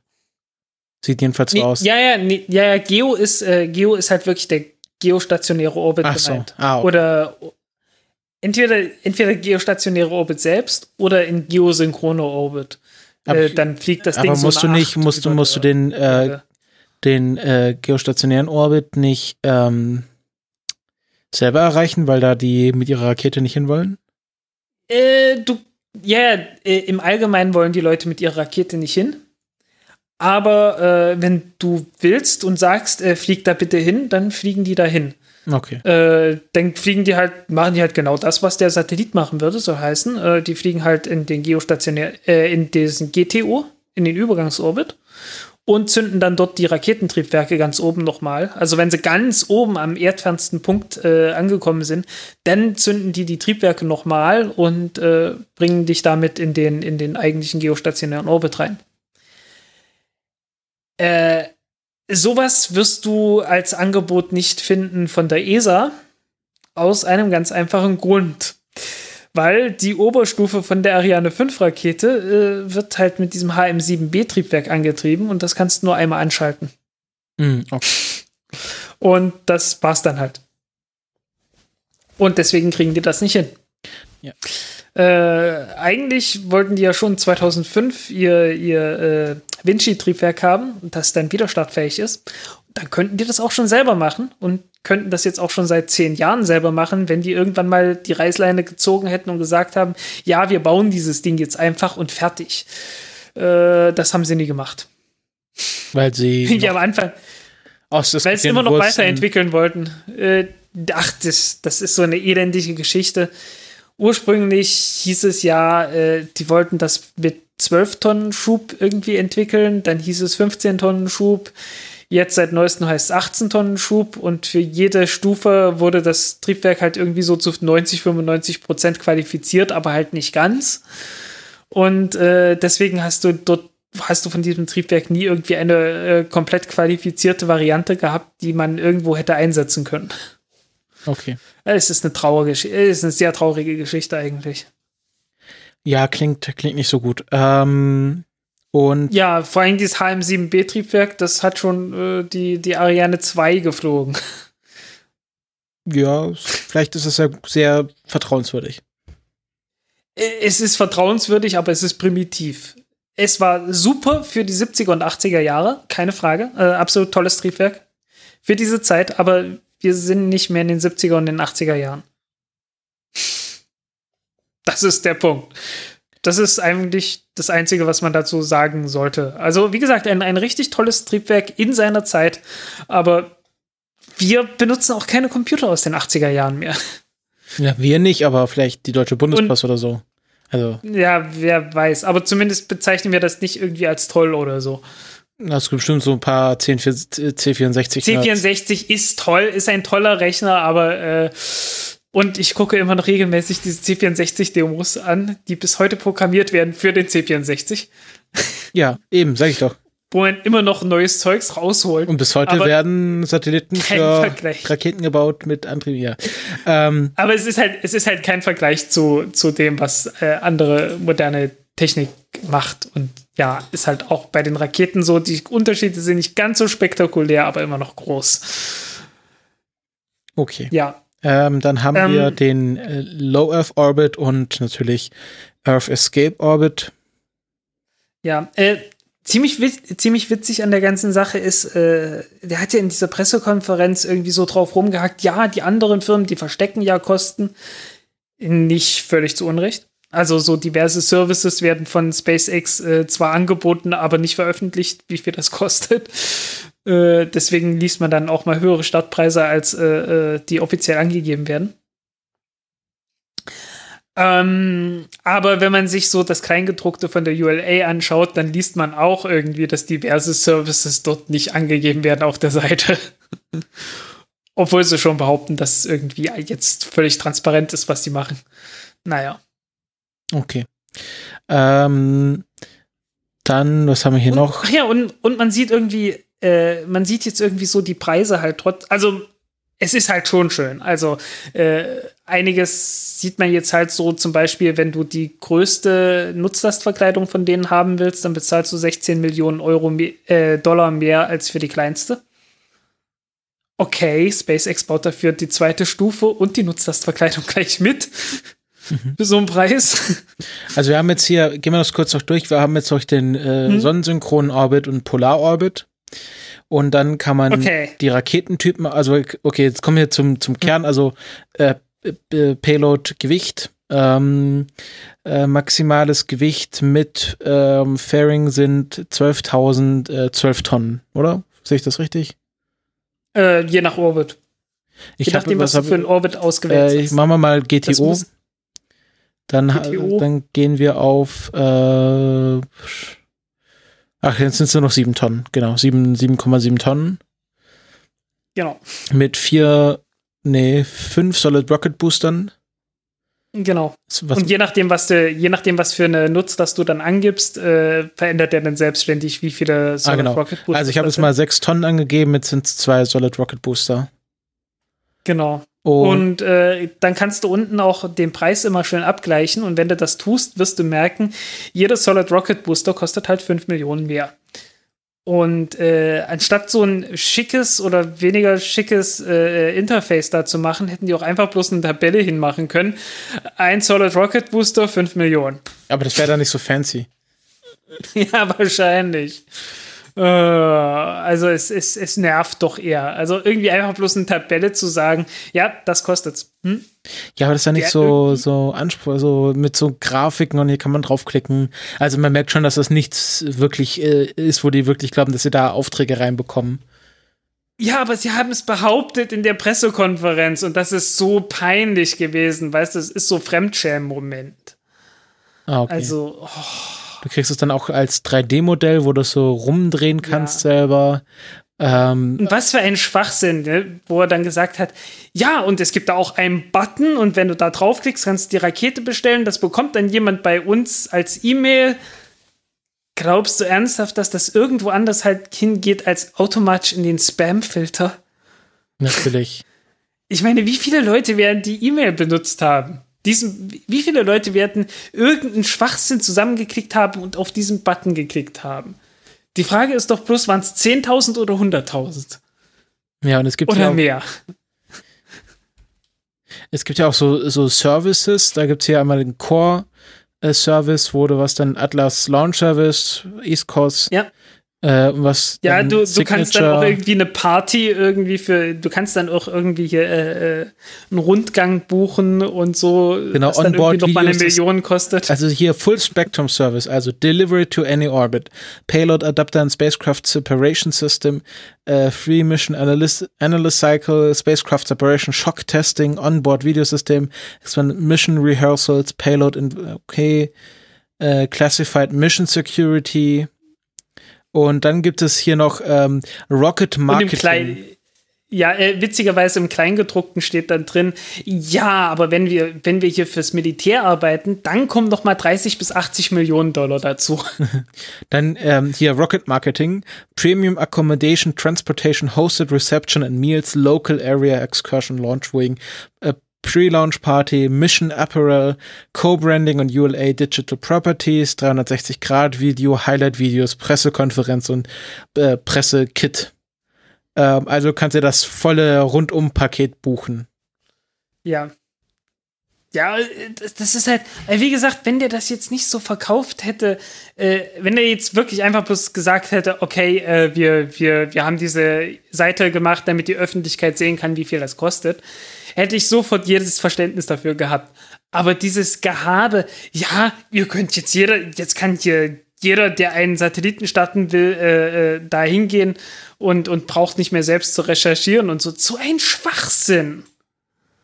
Das war so ein Blödsinn, was der von sich gegeben hat in dieser Pressekonferenz. Ja, das glaube ich dir. ähm, was Ja, ah, okay. ah, noch das Kleingedruckte. Rocket Builder. Pricing does not include all services required for full US government compliance. Ah, okay. Lockheed Martin Genau, ja. Commercial Launch Services is the exclusive vendor for Atlas Commercial, bla bla. Wobei, die, wobei diese 80 Millionen sind wohl für bemannte Flüge gedacht. Ah, okay. Also, Ähm, warte ich kurz, ich muss mal kurz. ja, bemannte Flüge hast du auch nicht drin aus, zum Auswählen. Ne? Ja, das ist natürlich, äh, ha- hat die, die hat doch keinen. Äh, äh, pardon, pardon, nicht bemannte. Äh, wie, wie, wie sollen wir äh, sagen, äh, Flüge mit Crew? Men, men, wie nennt man das in Deutsch? In Deutsch ist das das schwierig. geschlechtsneutrale Wort. Es ist, es, Menschliche. ich wurde darauf hinge ich wurde darauf hingewiesen und es stimmt natürlich, dass man nicht ja, äh, nee, aber es äh, ist halt. bemannt sagen sollte. Jetzt müssen wir mal kurz überlegen, was man da sagt. So tief drin. Raumfahrt mit Besatzung, Ja, letzten Endes. Ne? besatz, besatzte Raketen. Ja, das, das klingt irgendwie etwas merkwürdig. Ich habe, also ich war ja äh, gestern beim Vortrag über Hühner. Flüge, Flüge mit belebter Fracht. Ja, es können ja auch Meerschweinchen sein. ja. Selbst äh, äh, bei, bei, äh, in der Luftfahrt sagen die Piloten manchmal selbstladende Fracht. Okay.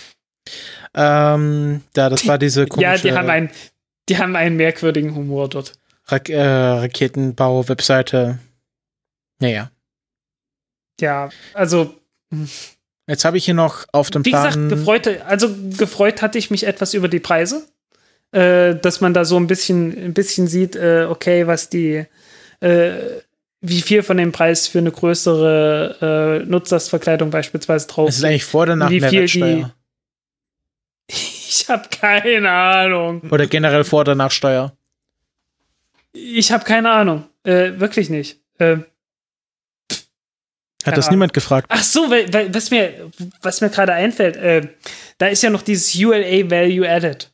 Ach, was, was ist das eigentlich? Ja, da gibt's dann irgendwie so Details, da kann man noch mal drauf, draufklicken irgendwo.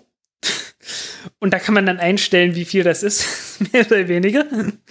ähm, da geht's darum, äh, äh, einmal Versicherungsprämien, wie viel man davon einspart. Mhm. Und zwar verglichen mit dem weltweiten Durchschnitt. Das Dumme mit diesem weltweiten Durchschnitt ist, dieser weltweite Durchschnitt wird dominiert von Protonraketen. Und es hat äh, in den letzten zehn Jahren, ich glaube, ein Jahr gegeben, äh, in dem mal keine Protonrakete abgestürzt ist. also soll heißen, äh, die einzige Rakete, die halt wirklich äh, ernsthaft hohe Versicherungsprämien braucht, ist die Proton-Rakete und deswegen ist äh, halt äh, jede Rakete außer die Proton-Rakete deutlich unterhalb vom Durchschnitt und die Proton-Rakete ist halt deutlich drüber. Okay. Ah, die zieht halt, den, zieht halt den Durchschnitt hoch. genau. Äh, ist dasselbe Spielchen wie bei diesem Spruch irgendwie, dass sich, äh, gibt's doch immer mal, dass irgendwie so bei Umfragen äh, sich herausstellt, dass 80 Prozent der Autofahrer glauben, sie würden besser als der Durchschnitt fahren. Oder so, ne? Mhm. Und alle Leute lachen immer drüber. Alles ist Unsinn, das stimmt. Der Durchschnitt kommt dadurch zustande, dass es halt ein paar Idioten gibt, die richtig schlecht fahren. Und äh, dann kann es ganz locker passieren, dass 80 oder 90 Prozent sich für besser als den Durchschnitt halten und tatsächlich besser als der Durchschnitt sind. Das verstehe ich nicht ganz. Nur so, naja, äh, man denkt ja immer so, Durchschnitt ist so 50-50. Ne? Ach so. Ja. Aber ich glaube, bei so einer großen Menge ist das nicht eher eine Normalverteilung? Äh, ja, aber die meisten Leute denken nicht dran. Die denken immer, die Leute müssen ja bescheuert sein, wenn sie glauben, dass, äh, wenn irgendwie 90 Prozent der Leute denken, sie wären besser als der Durchschnitt. Das kann ja gar nicht sein, weil der Durchschnitt sind ja 50 Prozent. Nee, das ist nicht so. So habe ich das in der Volkshochschule gelernt. Jo, Ja. ah, jo. Oh, jo. Ja, äh, also heißen diese Einsparungen bei den, bei den Versicherungen ist, äh, ist Makulatur praktisch. Insofern du halt äh, mit SpaceX fliegen willst oder mit einer Ariane 5 Ra Rakete fliegen willst. Wenn du mit Proton fliegen willst, dann ist der Unterschied sogar noch größer. weil ist halt bloß der Durchschnitt, weil äh, die, die Proton-Rakete steht da schon wieder besser da, ne? Also der Einfluss ist halt nicht, nicht 100 Prozent. Ah, jo. Und äh, was war's noch? Also äh, ernsthaft ist die Sache mit der Pünktlichkeit. Also die ULA, die kann halt. Äh, Da haben sie aber auch sehr drauf halten. rumgeritten, also. Ja, haben sie, aber stimmt. Einfach. Muss man dann neidlos anerkennen. Stimmt. Punkt. Ist so. Okay. Ähm, die, und dann das dritte war diese, diese Optimierung der, äh, äh, äh, der, der Einschussbahn, wodurch dann der Satellit irgendwie noch eine längere Lebensdauer hat. Äh, das ist auch schon wieder Bullshit. Weil das macht jeder. Also in, insofern es irgendwie eine Chance gibt, dass äh, ein Satellit durch eine noch bessere äh, Umlaufbahn, als was du, als was so standardmäßig gemacht wird, äh, irgendwie ja, halt irgendwie halt Treibstoff einsparen kann dadurch, dann Mhm. wird das auch gemacht, insofern irgendwie noch Reserven da sind. Ja, ist ja nicht, dass man es das macht auch SpaceX regelmäßig. bewerben kann. Genau, man kann es nicht bewerben, weil man weist das halt als Reserve aus. Und äh, wenn es halt am Ende die Reserve nicht gebraucht wurde, dann braucht man dann die halt dafür auf, dass man halt den Satelliten auf eine bessere Bahn schickt. Aber das macht halt jeder und, und nicht nur die ULA und äh, deswegen ist das halt kein, kein ULA Value Added, sondern ist halt so. Punkt. Okay. Wenn du Glück hast, hast du Glück. Wenn du Pech hast, hast du Pech. Und ja, fertig. Ähm, ja, und also, wie gesagt, äh, äh, irgendwie so Pünktlichkeit, das stimmt. Das ist auch ein paar Millionen wert, absolut. Also, ist auch nicht alles, also ist, ja- anerkennen. ist ja nicht alles schlecht, was die ULA es ist nicht, hat. es ist echt nicht, es ist echt nicht alles schlecht. Es ist nur äh, schlecht verkauft worden. Also hätte man jetzt gesagt, wir wollen der Öffentlichkeit zeigen, wie viel die, wie viel unsere Rakete kostet und welche Services es gibt und wie viel die Preise da sind. Äh, und äh, unsere Seite ist besser als die von SpaceX. Alles super. Hätte ich den abgenommen. Äh, hätten die jetzt noch diese, diese komischen Rechnereien hier, diese schönen Rechnereien weggelassen und halt sich auf das beschränkt, was real ist. nämlich, nämlich halt die Pünktlichkeit. Äh, hätte ich gesagt, jo, okay. Erkenne ich neidlos an, aber so irgendwie hat es sofort, ist es halt sofort irgendwie bloß so ein billiger Verkauf, äh, äh, äh, Gebrauchtwagenverkäufertrick.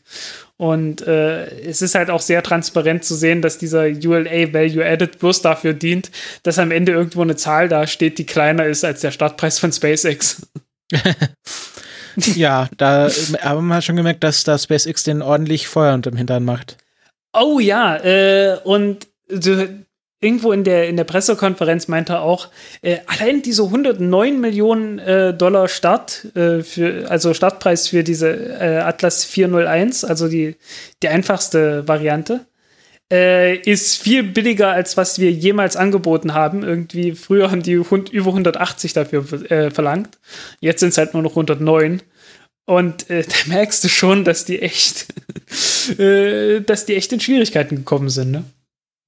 Und es ist halt immer noch teurer als SpaceX. Aber äh, SpaceX hat halt auch entsprechend volle Auftragsbücher und äh, wir haben ja gemerkt, Inmarsat äh, hat jetzt einen Auftrag äh, zur Ariane 5 verlegt, weil es halt so lange gedauert hat. Ja. Ja. Gehört dazu, ne? Also, wie gesagt, das erste Mal, SpaceX ist billig, aber die. Nö, nicht das erste Mal. Ist schon ein paar Mal passiert. Äh, weil, guck dir an, wie viele Satelliten da noch äh, auf der Liste stehen. Äh, wenn ich bei mir im Browser einfach nur Liste eingebe oder List, dann kommt bei mir automatisch äh, als Autovervollständigung List of Falcon 9 und Falcon Heavy Launches. Äh, ich gucke da irgendwie halbwegs regelmäßig drauf, scheinbar. Okay. Und äh, äh, also un eine unendlich lange Liste bis 2018, äh, was die da noch alles starten wollen. äh, ja, ist halt so, äh, dann musst du halt was suchen, insofern du einen freien Platz findest. Jo. Jo. Ähm, äh, was haben wir noch? Was ist jetzt mit der Rumrechnerei? Da freue ich mich schon die ganze Folge drauf. mit der Rumrechnerei ist einfach bloß, ähm, im Vorgeplänkel hatte ich es schon mal gesagt, ich habe jetzt mal was gemacht, das ich seit Jahren hätte tun sollen, aber nie getan habe. Äh, ich habe mal so ein Spreadsheet aufgemacht, also äh, äh, nicht Excel, sondern hier LibreOffice Calc, aber vom Prinzip her ist das gleiche. Ähm, äh, in der ich halt dann mal berechnet habe, wie viel Nutzlast so Raketen haben können. Und eigentlich hat es angefangen, äh, ich habe jetzt auch ein bisschen mit der Ariane 6 rumgerechnet, aber äh, angefangen hat es eigentlich mit der Energia-Rakete. Mhm. Die Energia-Rakete, äh, ich weiß nicht, ob es dir vielleicht was sagt. Das ist die Mondrakete der Russen. Nee, das war die N1 Hercules. Aber wurde nicht auch von Energia gebaut? Ja, ja, ja, ja, aber die, so, die Energia-Rakete selbst, die, die ist noch mal was eigenes. Jetzt habe ich das so mit so viel Selbstbewusstsein gesagt und es war, oh Gott. Nicht so schlimm. Ja. Äh, Erklär mir, was die. Also es, es kommt vom gleichen Konzern, glaube ich. Ähm, das ist die Trägerrakete von Buran. Von ah, dem okay, russischen ja, ja. Space Shuttle-Verschnitt da. Genau. Ähm, und äh, ich hatte jetzt halt so gelesen, halt, was für Leistung die hat, ne? Und äh, da stand dann irgendwo da, ja, kann 32 Tonnen zum Mond bringen. Und irgendwie war das komisch. Weil ich habe das dann mal so verglichen mit Saturn 5 Rakete. Und Saturn 5 Rakete wiegt beim Start 3000 Tonnen und äh, die Energia-Rakete wiegt beim Start nur 2500, 2400 Tonnen und hat halt äh, in jeder Hinsicht die bessere Technik. Also wirklich in jeder Hinsicht. Ähm, aber diese 32 Tonnen sind im Verhältnis zur, zur äh, Saturn V Rakete irgendwie deutlich schlechter. Also Saturn V Rakete hat halt irgendwie 48 Tonnen zum, in, in Richtung Mond gebracht und äh, 48 Tonnen Nutzlast. Äh, also sind, also, ähm, nee, muss ich umgekehrt sagen. Ähm, die, die Energia-Rakete wiegt halt irgendwie, äh, puh, was sind das? Äh, äh, vier Fünftel von der, von der Masse der, der Saturn V kann aber deutlich weniger, angeblich deutlich weniger als vier Fünftel der Masse zum Mond bringen. Das fand ich merkwürdig und dann habe ich halt angefangen rumzurechnen. so fing es dann an, ne? Mhm. ähm, wie das sein kann. Und irgendwann habe ich dann rausgefunden, woran es lag. Äh, der Punkt ist einfach, die Saturn V Rakete ist natürlich eine dreistufige Rakete. Und die Energia-Rakete ist eigentlich bloß eine zweistufige Rakete. Ne? Äh, Du hast halt diese Booster-Raketen. Die hat vier Booster, nicht nur zwei. Und die sind auch nicht Feststoffbooster, sondern halt mit diesem RD-170-Triebwerk, was das tollste russische Dings ist. das es gibt. Äh, äh, halt mit Kerosin und äh, Hauptstromantrieb und äh, äh, super Teil halt, also Mhm, äh, tolle mhm. Technik. Mhm. Und äh, halt Wasserstofftriebwerke, die so ähnlich sind, bisschen schwerer, bisschen weniger effizient, aber ganz ähnlich aufgebaut wie die vom Space Shuttle. Mhm. Und ja, das war's halt dann auch schon. Ne? So heißen nur zwei Stufen. Und mit nur zwei Stufen ist es klar, dass du weniger Nutzlast zum Mond bringen kannst als äh, äh, mit drei Stufen, wie es die Saturn V hat. Weil bei der Saturn V kam oben noch eine dritte Stufe drauf, die mal eben so 120 Tonnen gewogen hat, größtenteils Wasserstoff, sehr effizient, bla, äh, und hat dann halt ziemlich viel hochgebracht. Ähm, bis ich dann halt ein bisschen weiter recherchiert habe und dann irgendwann gesehen habe, im Jahr 1990 gab es Pläne, die Energia-Rakete mit einer dritten Stufe zu versehen. Und die hätte dann anstatt von vier dieser, also, also diese, diese mittlere Stufe von der Energia-Rakete hat ja diese, diese Space Shuttle-Triebwerke letzten Endes, also diese Wasserstofftriebwerke. Und die dritte Stufe hätte halt plus eins davon gehabt. Und äh, ja, wenn du dieses Ding dann noch, noch äh, äh, dranhängst an die Rakete, dann bringt die deutlich mehr zum Mond. Also dann wäre die tatsächlich besser gewesen als die Saturn V. Äh, und ich habe jetzt mal so rumgerechnet und äh, ja, irgendwie so 55 bis 60 Tonnen, was in der Größenordnung. Hätte sie geschafft. Also äh, deutlich besser, sehr, sehr, sehr viel besser als, als die, was heißt sehr viel besser? Naja, also Saturn V Rakete 48 Tonnen und Energia Rakete irgendwie so 58 statt 48. Halt deutlich besser für eine deutlich leichtere Rakete. Das ist dann schon der, der Technik irgendwie angemessen. Also in den 60er Jahren war die Technik halt noch nicht so weit wie, wie dann, äh, was die Russen in den 80er Jahren äh, ja entwickelt und zustande gebracht haben. Mhm. Äh, also, ja, halt super. Ähm, woher kommen die 32 Tonnen? Halt, wie gesagt, einmal nur zwei Stufen und äh, es gab dann halt schon eine fertig entwickelte andere Stufe. Sehr kleines Ding, irgendwie 17 Tonnen äh, Treibstoff. Nee, 15 Tonnen Treibstoff, 2 Tonnen Leergewicht, was bloß dafür gedacht ist, um irgendwie noch äh, der Nutzlast einen letzten kleinen Schub zu geben und äh, ja, letzte Korrekturen vorzunehmen und so. Äh, und damit hätten die dann halt 32 Tonnen in Richtung Mond gebracht. Aber ja, das, das ist halt äh, irgendwie kein Vergleich. ja. Ähm, und dann habe ich das Ganze mit der Ariane 5 und der Ariane 6 gemacht. Und ja, kannst dann halt ein bisschen rumrechnen, äh, was es bringt, beispielsweise äh, wenn man das Haupttriebwerk der Ariane 5 Rakete nicht am Boden zünden würde, sondern äh, erst nachdem die Boosterraketen ausgebrannt sind. Das bringt zum Beispiel mal eben so eine Tonne an zusätzlicher Nutzlast. Äh, dann konnte ich ein bisschen nachvollziehen, was das äh, Vinci-Triebwerk gebracht hätte bei der Ariane 5. Ähm, hab halt einfach bloß nach Daten gesucht, ne? Also äh, von dieser ECB-Oberstufe und der ECA-Oberstufe. Äh, ECB habe ich irgendwie sehr konservativ angenommen, äh, Leermasse von 6 Tonnen und äh, Vollmasse, äh, äh, Treibstoffmenge 25 Tonnen. Und bin dann halt schon auf deutlich bessere Werte gekommen, irgendwie halt so um die 12 Tonnen. Ähm, wenn man dazu noch rechnet, dass man das Vulkan-Triebwerk halt in ähm, ja, das, das würdest du halt nicht mehr am Boden zünden, sondern halt äh, im Vakuum. Und wenn du ein Triebwerk im Vakuum zündest, dann heißt das, du kannst eine größere Düse hinten dran haben. Das wird noch mal effizienter und dadurch äh, kriegst du halt insgesamt sehr viel mehr äh, Nutzlast. Und äh, der Witz ist, also man, man hätte, um die, um die Nutzlast zu steigern, äh, halt wirklich bloß äh, das machen müssen. Also einfach bloß äh, dieses Triebwerk in der Luft zünden. Ist dafür nicht gebaut, glaube ich. Ähm, aber äh, ja, eigentlich faszinierend, dass das halt äh, äh, sehr großen Einfluss hat. Aber die verlieren dann mal eben so eine Tonne an Nutzlast. Einfach bloß, weil die sagen, ja, wir müssen das jetzt unbedingt am, am Boden zünden, weil wir trauen unserem Triebwerk nicht. Jo, Ja, das ist natürlich, zeigt Vertrauen in die eigene Technik. ja, ja. Äh, Ariane 6 Rakete ist natürlich genau derselbe Spaß, ne?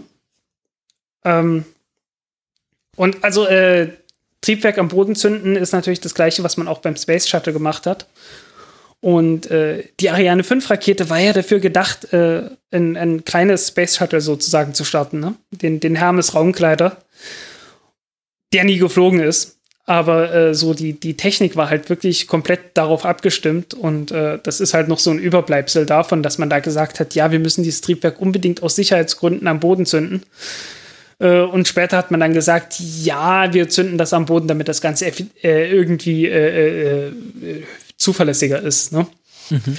Naja, wenig glaubhaft, ehrlich gesagt. Mhm. Aber ja, irgendwie, das, irgendwie, es, es gibt an dieser Rakete so unglaublich viel, was man verbessern kann. Äh, zum Beispiel halt einfach bloß eine Oberstufe, die mehr Treibstoff hat. Kann man nicht machen, weil die Oberstufe hat zu wenig Schub mit dem alten Triebwerk.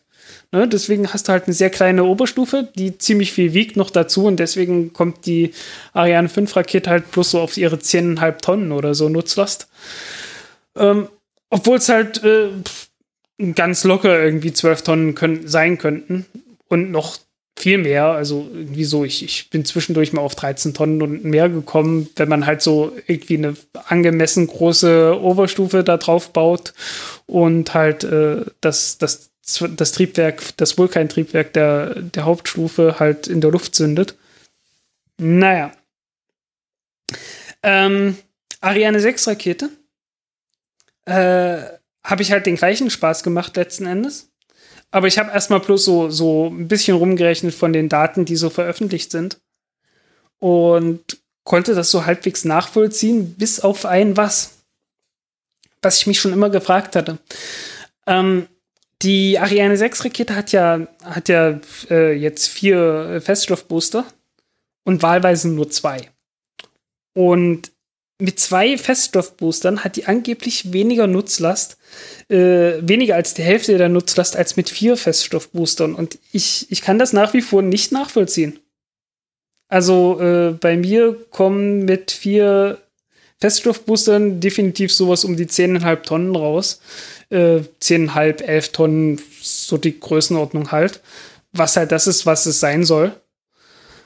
Äh, aber wenn ich nur noch zwei habe, dann komme ich so auf sieben Tonnen. Und das ist eigentlich auch genau das, was man erwarten würde. Also man würde auf jeden Fall mehr als die Hälfte der Nutzlast äh, erwarten, weil. Also die Ariane 6 hat mit zwei Verstoffboostern, also wenn sie, wenn sie mit vier zehn Tonnen hat, dann hat sie mit zwei nur. Angeblich nur fünf Tonnen, aber ich komme konstant auf wenigstens sieben Tonnen. Ja, das kommt mir auch komisch vor, weil man, man halt bildet ja nicht die gesamte Leistung der Rakete. Genau, und die, die zentrale Stufe ist halt wirklich äh, sehr effizient und die Booster sind nicht sehr effizient. Äh, es ist jetzt auch nicht so, dass die, dass die Rakete jetzt äh, so ganz extrem viel äh, Leistung verlieren würde, dass die praktisch kaum hochkommt und äh, gegen, die, gegen die Gravitation kämpfen müsste. Äh, Hast du mal dran gedacht, bei Ariane Space nachzufragen, warum das so ist? Ähm, habe ich noch nicht gefragt. Ich bin noch nicht dazu gekommen. Ja, vielleicht, vielleicht ergibt sich ja. Ja, vielleicht ergibt sich ja was. Denk mal, wenn du da eine kurze E-Mail hinschreibst, dann kann die wäre, wäre meine Idee. Ja. Ähm, ja, weil das, ob da, weil, weil ob es wundert mich jetzt schon, warum da jetzt so viel verloren geht, wenn man nur die Zerfeststoffbooster wegnimmt. Also ich habe ich hab so ein bisschen das Gefühl, dass einfach bloß die Anforderung und die Realität ist denen egal äh, weil die, die haben halt so die Anforderung, ja, wir müssen Satelliten für das äh, französische Militär und so starten und die haben halt so diese, die Größenordnung von 5 Tonnen äh, äh, Gewicht. Aber ansonsten könnte ich das halt irgendwie nicht nachvollziehen. Das ist äh, sehr merkwürdig. Hm. Ja. Wir, wir verbleiben verwundert. Ja, ja. Äh, auch ganz witzig, wenn man sechs Booster nimmt dann äh, kommt man mal eben so auf 13,5 Tonnen. Äh, und äh, sechs Booster, okay, wie komme ich jetzt da drauf? Ähm, die Ariane 6 Rakete hat halt vier Booster zurzeit und das heißt, du hast äh, zwei Varianten. Entweder vier Booster oder zwei Booster. Alles andere ist nicht mehr symmetrisch. Ja, aber äh, Symmetrik ist ja bei Feststoffboostern, wie wir von der Atlas kennen, nicht vonnöten. Nicht unbedingt von. Äh, wenn du ein starkes Triebwerk in der Mitte hast, das irgendwie gegenhalten kann, dann nicht. Ah, hat das Aber das 6 Vulkan-Triebwerk, nicht? das Vulkan-Triebwerk ist kein starkes Triebwerk. Ach so, okay. Äh, zumindest nicht so stark wie das, wie das RD 120. Ja, das ist irgendwie viermal so stark oder so. Ähm, oder drei oder, also drei, viermal so stark oder so. Ähm, und äh, ja, also du, du wärst halt ein bisschen darauf angewiesen, das Ganze halbwegs symmetrisch zu halten. Äh, dazu kommt noch, ähm, wenn du dir die Feststoffbooster von der Atlas V Rakete anschaust und die mit der von der äh, Ariane 5, äh, Ariane 6 vergleichst, ich glaube, die von der Ariane 6 sind irgendwie dreimal so stark. Lass mich mal kurz gucken, ob das, äh, ob das stimmt. Feststoffbooster, Pla Booster, nein, nicht Heavy, 0 bis 5, genau, ja, die sind, die sind ungefähr dreimal so stark und dreimal so schwer, die von der, die von der Ariane. Mhm. Und da kannst du nicht mal eben gegenhalten, wenn du ein Triebwerk hast, das nur ein Drittel vom Schub hat. Würde ich jetzt mal so spontan behaupten. Ja, aber wie kommt So heißt, jetzt auf die brauchst auf jeden sechs, Fall- sechs Feststoffbooster? Naja, sechs Feststoffbooster äh, kannst du, wenn du die symmetrisch anordnest, hast du die Wahl. Du kannst alle sechs nehmen, du kannst vier nehmen, immer schön gegenüber. Du kannst zwei nehmen, äh, die, die sich gegenüberstehen. Und du kannst auch drei nehmen, die sich, äh, die halt immer noch symmetrisch sind. Ja, ich weiß auch, was Punktspiegelung ist, 120 aber Grad Abstand. ist denn sechs Feststoffbooster so angedacht? Also, dass man die symmetrisch anordnen kann, da ko komme ich gerade noch so mit, aber Das äh, wurde zumindest mal diskutiert. okay. Und äh, es wäre halt ein vernünftiges Upgrade gewesen. Also selbst wenn du sagst, okay, wir, wir sehen das jetzt einfach mal vor, dass wir sechs montieren können, hätte es halt was gebracht, weil du hast dann wenigstens äh, die Zwischenstufe zwischen zwei und vier. Weil, ja, wenn du, wenn du irgendwie eine Nutzlast hast, hast, die ein kleines bisschen zu schwer ist für zwei, musst du dann halt vier nehmen zurzeit, ne? Und dann hättest du halt sagen können, okay, wir nehmen halt drei. Hey, warum nicht? Äh, so ein Feststoffbooster kostet, glaube ich, 10 Millionen. Kannst 10 Millionen Euro einsparen. Mhm. Ist jetzt nicht so schlecht. Äh, übrigens, äh, netter Vergleich, die, die Feststoffbooster von der Atlas 5 kosten 5 Millionen Dollar. Und äh, sind halt praktisch irgendwie aus Stahl. Und äh, die von der Atlas, äh, die von der Ariane 6 sind dreimal so schwer. Äh, haben eine, einen höheren Anteil an Treibstoff, sind nicht aus Stahl, sondern aus äh, Kohlefaser und kosten trotzdem irgendwie gerade mal das Doppelte. okay. Also Wahnsinn. Also das ist, das ist schon, das ist schon sehr ordentlich. Aber äh, ich frage mich halt schon, äh, können die diese Preise jetzt noch halten? Wenn jetzt nicht mehr so, wenn die, die äh, Stückkosten halt äh, ja, ne, also wenn, die- wenn die Produktion jetzt wieder verteilt wird. Weil du kannst dich total drauf verlassen, dass die, äh, äh, dass die Hüllen, die in Deutschland dann äh, produziert werden, äh, dann in Italien irgendwie Probleme machen, weil irgendwas ist immer anders. Weißt du, und äh, dann, dann liegen halt wieder so und so viele hundert Kilometer dazwischen und dann hast du wieder äh, ja, Kommunikationsprobleme, weil die einen sind Deutschen, die, das einen sind die Deutschen, das anderen sind die Italiener. Äh, die Deutschen sprechen nur Deutsch untereinander, die Italiener nur Italienisch untereinander. Untereinander können die sich dann jeweils ganz gut verständigen, aber dann kommt das Ganze in die internationale Sprache. Schlechtes Englisch. Und dann wird das Ganze in schlechtem Englisch von Deutsch auf Italienisch äh, äh, kommuniziert. Und äh, dann kannst du dir vorstellen, was da rauskommt. Also irgendwo wird es da mit Sicherheit Probleme geben. Hm. Jeder Autobauer macht das so, wenn er, wenn er irgendwie eine, eine Firma von außen hat, die äh, wichtige Teile liefern wird. Hast du das mal gesehen? nee, was die machen? Was machen die? Ja, die sagen, äh, so, liebe Firma, lieber Zulieferer, du stellst deine Dinger für uns her und zwar äh, bei uns im Gebäude. Da, also, da, also, jetzt werden wir hier nicht unrealistisch, wir sind hier immer noch bei der ESA. Kannst ja froh sein, dass wir das Ja. auf dem gleichen Kontinent machen. Naja, gestartet werden sie nicht auf dem gleichen Kontinent. Ja, also Kourou Das steht ist, schon ja, mal fest. ist ja Europa und per befüllt Definition. werden sie und befüllt werden sie auch nicht auf dem gleichen Kontinent. Also äh, die, die werden in, äh, in Italien werden die soweit fertiggestellt, dass die halt nach äh, Französisch-Guyana, nach Südamerika, äh, nach Südamerika verschifft werden und dann werden die in Südamerika in nochmal einer eigenen Fabrik befüllt. Ja, dass sie befüllt über den Ozean schippern, hätte ich jetzt auch nicht erwartet. Das, äh, Äh, die Oberstufen von der von der von der äh, Vega-Rakete werden befüllt äh, geliefert. Und äh, ich glaube, die, wenn jetzt die Vega C starten soll, äh, 2019, die soll dann, ja, die Vega C ist ja die kleine Rakete von der ESA und äh, die äh, wird dann halt umgestellt, äh, um den gleichen Feststoffbooster in der ersten Stufe zu benutzen, die dann auch die Ariane 6 benutzt. Weil der Feststoffbooster von der Ariane 6 ist eigentlich bloß abgeleitet von dem derzeitigen, von der derzeitigen ersten Stufe von der Vega-Rakete. Äh, es ist keine schlechte Technik, sie ist nur nicht sehr effizient. ähm, ja. Und äh, ja, der, der, äh, der wird halt ähm, nach Französisch-Guyana gebracht und in Französisch-Guyana befüllt. Aber die äh, zweite und dritte Stufe, die wird halt befüllt geliefert. Und äh, demnächst soll halt ja die, die Vega-Rakete ein Upgrade bekommen, ne? weil der, äh, der Feststoffbooster von der Ariane 6 Rakete ist dann anderthalb Mal so groß wie die derzeitige erste Stufe von der, von der Vega-Rakete. Und äh, ja, entsprechend wird dann die Vega-Rakete etwas größer. Und die bekommt dann auch eine größere zweite Stufe. Und die ist dann so groß, dass sie so viel Raketentreibstoff hat, dass sie nur mit Sondergenehmigung dann, äh, also nochmal einer speziellen Sondergenehmigung irgendwie äh, von A nach B gebracht werden darf. mhm.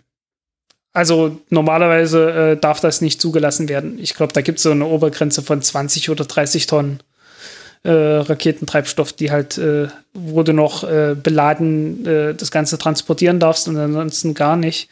Und angeblich soll es jetzt noch eine ganz spezielle Ausnahmegenehmigung geben, damit die zweite Stufe, diese C440-Stufe von der äh, Vega C dann überhaupt transportiert werden darf.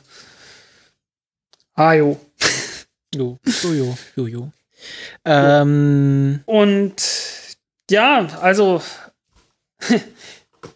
Ergebnis der Rechnerei ist dann halt, also du kannst wahnwitzige äh, äh, Raketen dann bauen.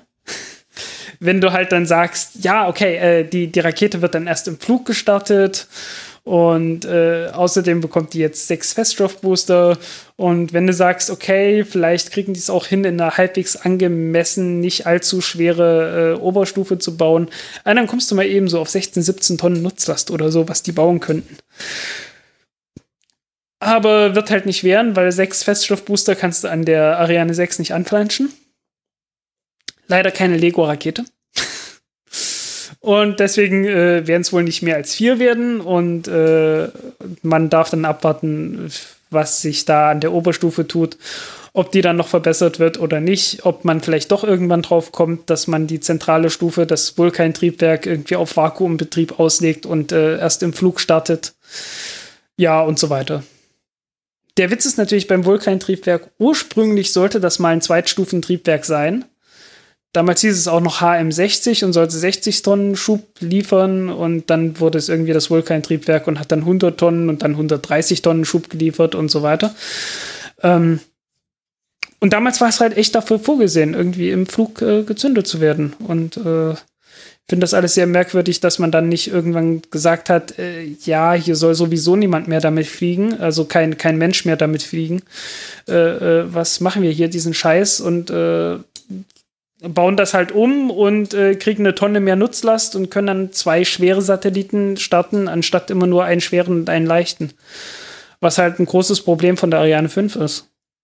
Und äh, halt ständig auf, die sind halt ständig auf der Suche nach irgendwie leichten Satelliten, die zufällig noch gebraucht werden, äh, weil, weil es gibt einfach nicht so viele davon. Und äh, die meisten davon werden heutzutage halt, wenn es geht, mit einer, mit einer äh, Falcon 9 gestartet, weil ist halt billiger.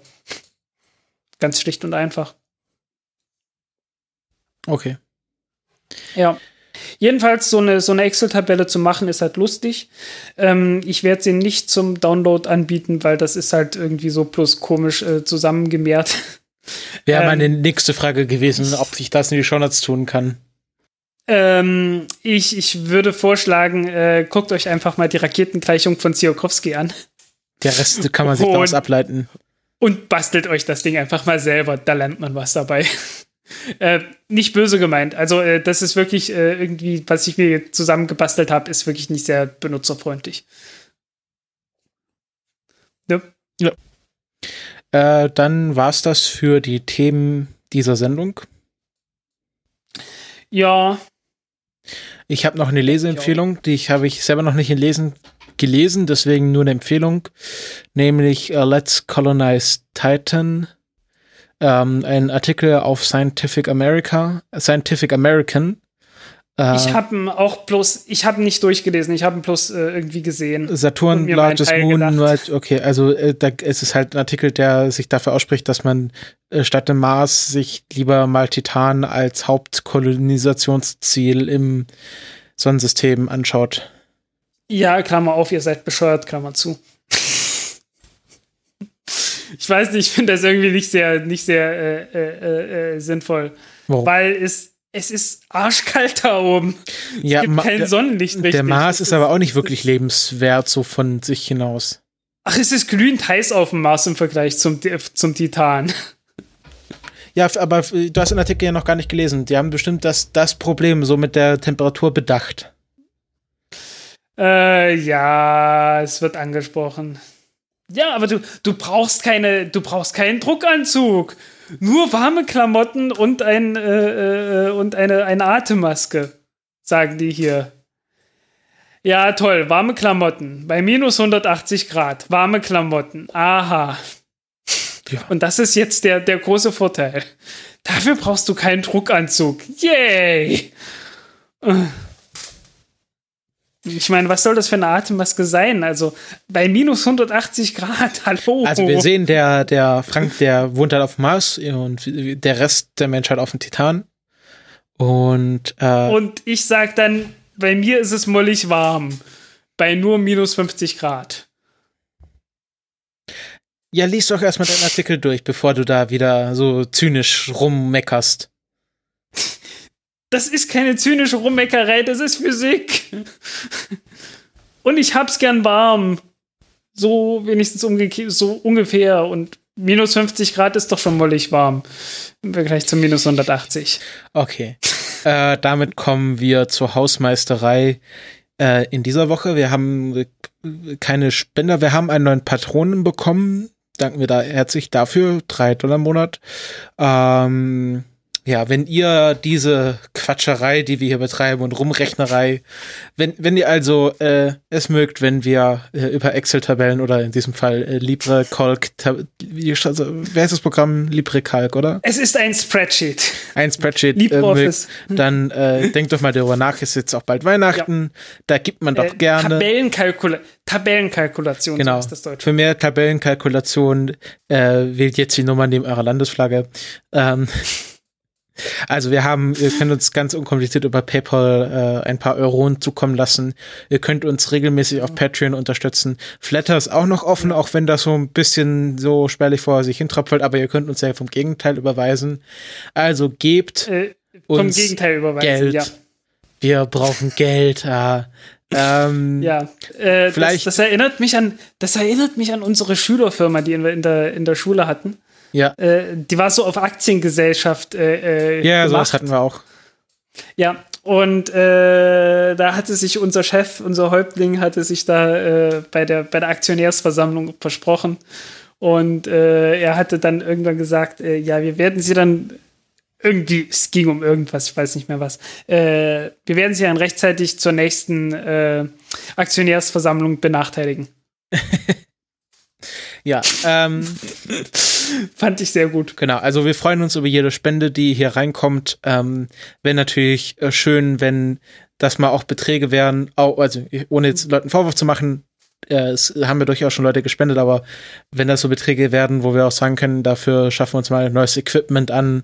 Äh, der Frank, der kauft sich mal vielleicht das teure Waschpulver, um sein Mikrofon draufzustellen. Oh ja, äh, wer die Hintergrundgeschichte dazu haben will und äh, tolle Tipps zum Wäschewaschen. Äh, Und für die Kontoauszüge. Und für die Kontoauszüge, der sollte auf Patreon gehen Genau. und äh, kann dann in Zukunft die, die Mitschnitte äh, unseres Vorgeplänkels, äh, Also des, vor- des Vorvorgeplänkels, äh, mit anhören. Genau, für einen Dollar im Monat seid ihr dabei. Ähm, die andere Sache, die wir noch ankündigen, so schon seit mehreren Folgen, ist, dass wir auf dem 33.3 anwesend sein werden, vollständig. Ähm, eine Hälfte von uns wird in Italien produziert, die andere in Deutschland und wir werden dann äh, zu 100 Prozent in, in Hamburg anwesend sein. Gen nee, nee, das ist, also es ist ja wirklich wie bei der ESA. Die eine Hälfte dieses Podcasts wird in Tübingen produziert, die andere Hälfte in Berlin. Und wir werden dann Ja. in Hamburg vollständig anwesend sein. Und ähm, genau, da könnt ihr uns treffen. Wir werden dort auch einen Podcast aufzeichnen. Das heißt, äh, Äh, Wenn wahrscheinlich so, vielleicht sogar zwei, das wollten wir doch. ja, oder? also Ich einmal mehr, also war. ein, äh, Genau. eine Produktion, die sich dann offiziell auch Countdown Podcast heißt und im Feed erscheinen wird. Die andere wird ja woanders erscheinen. Die andere ist dann eine Kooperation Genau. und äh, wir sagen dann äh, mit wem. Genau. Äh, können, wir- haben, wir- können wir also mit dem Haben wir Ayubo. schon? Ja, ist ja jetzt Ayubo, steht damals TM. Genau. Genau, Ähm, steht schon. Wenn ihr auch da seid, dann sagt doch mal Hallo. Wir sind da, äh, twittert uns kurz an, dann können wir uns irgendwie treffen. Äh, Genau. Oder, keine Ahnung, wenn ihr sagt, ich habe irgendwie äh, interessante Sachen aus der Raumfahrt zu erzählen, dann nehmen wir das auch gerne auf. Äh, Genau. und, Und ja, sonst freuen wir uns Ihr könnt einfach. gerne in die Sendung mitkommen, wenn ihr wollt. Genau, es wird Dann auch ist das halt die Kongresssendung TM und äh, dann ist halt, äh, wenn wir dann nicht mehr zu Wort kommen, weil so viele Gäste irgendwas über Raumfahrt zu erzählen haben, dann ich glaube, ich ist glaube, das halt so. bis zu acht, sechs bis acht Leuten können podcasten. Also vier bis vier bis sechs Gäste können wir aufnehmen. Und Ähm, ansonsten, ansonsten muss halt einer mal vom Mikrofon es gibt, es gibt auch, es gibt auch Publikumsplätze. Also man kann so mit Ko- Kopfhörern sich dann zusetzen und dann nur zuhören. Äh, Ja. Und uns dabei anschauen. Das ist ja dann so. Ich weiß nicht, wer das will, aber so, wenn man das Bedürfnis hat, uns beim Reden zuzuschauen. Ja, wir, wir, könnten, wir könnten ein 360-Grad-Video machen. Hast du eine Dann, Kamera dafür? Äh, nee, das wär's aber. aber, irgendwo auf, dem- aber irgendwo auf dem Kongress ja, du musst, ja, musst mal fragen, können, ob, ob, Golem, ob Golem da dir so äh, Material zur Verfügung stellt. Die haben Das so einen Scheiß. könnte man tatsächlich, das könnte man tatsächlich Weil das ist ja so- fragen, das dass ist man ja- da, dass man damit über den Kongress geht, das ist nicht verkehrt. Ja, nicht nur das, äh, es ist halt schwierig, weil du dann alle um 360 Grad um dich herum fragen musst, ob du sie aufnehmen darfst. Äh, ja, äh, es geht ja gerade darum, dass die, dass die Zuschauer sich dann auch nicht in der Nase popeln dürfen.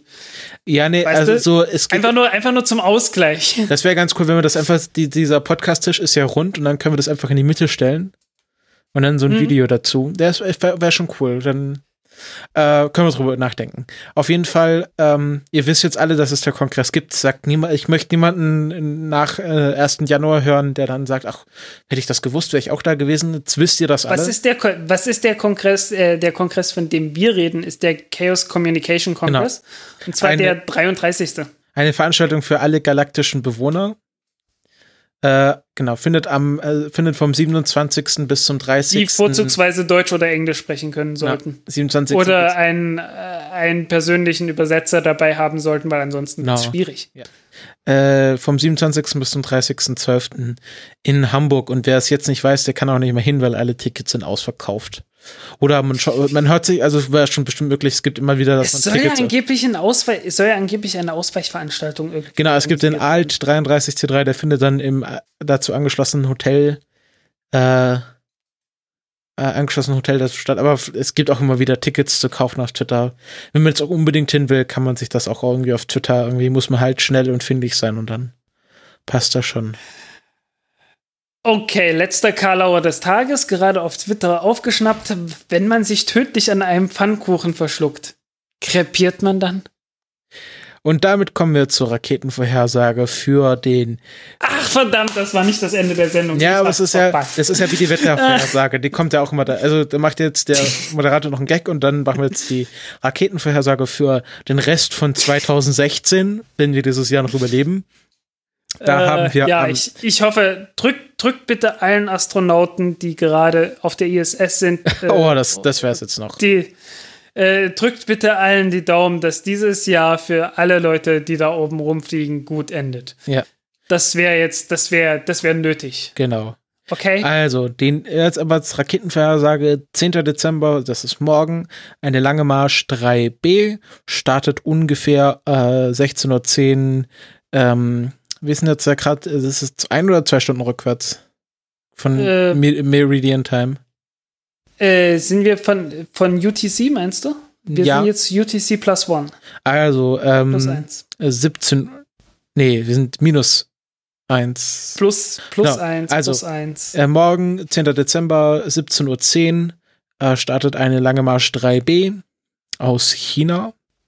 Aus der, Das Chi- Wichtige ist natürlich nicht die Zeit, wann es startet, sondern äh, wann die Trümmer runterfallen. Also bitte, Dann bitte, dann bitte äh, Augen in den Himmel richten und rechtzeitig ausweichen. genau.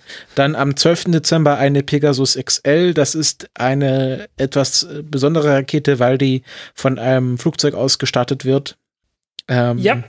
Äh, ach, wie heißt sie? Stargazer, irgendwas mit Star. Was? War Stargazer? Ich weiß es nicht. Ich, äh, ach Mensch, irgendwo hier in meinem. Also da wird der Start zwischen ähm, 14.19 Uhr und 14, äh, 15.49 Uhr stattfinden. Ja, die Stargazer. Genau. Ich, Und ich retweete mal kurz, dann kannst du das auch nochmal retweeten. ja, wir packen es dann in die Shownotes. Dann am Ein 16. schönes Bild davon. 16. Dezember eine Atlas 5. Äh, Startzeit ist dort 19.26 Uhr bis 21.26 Uhr äh, mit dem Echo, Mhm. Echo Star 19, das ist so ein Kommunikationssatellit. Dann 19. Dezember äh, eine lange Marsch. Jeder der, jeder, der will, kann die Rakete sich dann selbst nochmal zusammenbasteln Genau. mit dem Rocket Builder. Genau. Ähm, eine lange Marsch 2D. Am 19. Dezember, Startuhrzeit ist noch nicht bekannt. Äh, Tansat ist ein äh, misst den, die Verteilung von Kohlenstoffdioxid in der Erdatmosphäre. Hm. Ähm, dann 20. Dezember, es ist nämlich ziemlich voll im Januar, äh, im Dezember, äh, eine Ja. Epsilon, äh, eine Epsilon-Rakete, das ist eine japanische Rakete. Ähm, Ja, das ist der Nachfolger von der M5-Rakete. genau. Was dir jetzt sofort sehr viel sagt, ne? Total viel. Die Total Start, viel, ne? Startfenster ist von 12 bis 13 Uhr und also alles unserer Zeit ähm, und wird den Sollte Exploration man sich, Exploration of sollte man sich mal. Okay, sorry. der der Nutzlass ist äh, also von der JAXA, also von der japanischen Raumfahrtbehörde die Exploration of Ener Energization and Radiation in Geospace. Sagt mir jetzt, ach so, es geht um die Van Allen Gürtel Hm. und die, ja, so, äh, also Verstrahlung. Ja, äh, lohnt sich anzugucken. Die, die haben irgendwie eine sehr komische Startrampe für das Ding. Ah, okay. Glaube ich. Wenn die genauso startet wie die M5, dann ist das so eine komisch hängende Startrampe. Okay, also 20. Dezember, 13 bis, äh, 12 bis 13 Uhr. Dann am 20. nochmal am gleichen Tag, am 20. Dezember zwischen 21.30 Uhr und 22.45 Uhr wieder eine Ariane 5. Äh, nee, nicht wieder. Eine Ariane 5 mit äh, zwei Satelliten, nämlich dem Star One D1, äh, es klingt so ein bisschen nach Star Trek, Deep Space Nine und äh, JC Sat 15, beides Kommunikationssatelliten ähm, für Late Lateinamerika und Japan jeweils. Dann 22. Dezember eine Proton, eine Proton-Rakete mit dem äh, Echo Star 21, auch ja Mobile Broadband Services over Europe. Ja. Und Prot Ach ja, eine Proton-Rakete ist ja auch abgestürzt. Genau, Start, Und Startzeit. zwar, Äh, Hier wieder ein Tippfehler bei Spaceflight Now, nämlich äh, Startuhrzeit ist nämlich 1626 Stunden und 34 Minuten. Also 17 Uhr, 17 Uhr 26 Uhr unserer Zeit. Ähm, dann haben wir am zweiten Weihnachtsfeiertag eine lange Marsch 2D am 26. Dezember mit Super View 1 und 2 sind Erdbeobachtungssatelliten. Hm. Und ist, schon, ist schon erstaunlich, irgendwie in diesem Monat drei lange Marschraketen. Ja, und dann noch eine, die hat aber noch kein Startdatum, eine Lange Marsch 3B mit dem Satelliten TJS-2. Das ist ein, ah, das ist ein Testsatellit für äh, Kommunikation. Also nicht so spannend. Und der Space, äh, der Falcon 9 Return to Flight Start, der für den 16. angekündigt wurde, wurde auf Januar verschoben. Jo, äh, genauso wie übrigens auch der erste Start der Electron-Rakete. Äh, die haben auch gesagt, äh, die Mitarbeiter sollen sich erstmal über Weihnachten äh, die Feiertage gönnen und dann frisch ausgeruht äh, zur Arbeit kommen und dann äh, wollen sie die Electron-Rakete starten im nächsten Jahr. Ah, Und ich freue mich drauf. ja, ich auch. Ich freue mich ernsthaft drauf, auf dieses kleine Ding von Neuseeland. Dann wird äh, Neuseeland zur Weltraumnation mit einem eigenen Weltraumbahnhof. Und, äh, hast, du äh, hast du wollen die, wir hoffen, dass es klappt. wo wir gerade bei Raketenstart sind, hast du die Aufstellung aus dem Space äh, NASA Space Flight Forum gesehen, dass ähm, die USA äh, Russland äh, überholt hat in den Raketenstarts? ja, hatte ich gesehen. Und dass das also zu äh, jetzt wahrscheinlich nicht mehr, aber zu, wo ich das gesehen habe, waren Russland, äh, USA und China gleich auf mit jeweils 19 erfolgreichen Raketenstarts. Ja, also äh, ja, man merkt, es, es, es hat sich was getan in der, in der Raumfahrt ähm, im Vergleich zu vor zehn Jahren oder so, als das Ganze noch eine ziemlich langweilige Angelegenheit war. Also ich, ich, ich war halt, ich war halt schon Raumfahrt-Nerd, bevor das Ganze cool war. Da eigentlich, ich weiß nicht, eigentlich bin ich ja genau deswegen Raumfahrt-Nerd geworden, weil das halt gerade irgendwie, es, es war halt gerade ein Thema, wo sich nicht mehr viel getan hatte. Und dann tat sich doch irgendwie was. Tja. Wie es halt so ist, ne? Und damit sind wir am Ende der Sendung. Ich weiß nicht, hast du noch was zu sagen, Frank?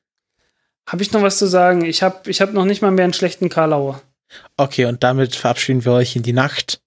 Äh, passt auf euch auf und äh, beobachtet mal den Himmel. Vielleicht landet ja ein Raketentriebwerk in eurem Wohnzimmer. Ja, passt bloß auf, das, das Jahr 2016 ist sehr bald vorbei. Äh, lasst in der Zeit äh, nichts auf euch zukommen Genau. und euch nichts zustoßen. Also dann, tschüss. Tschüss.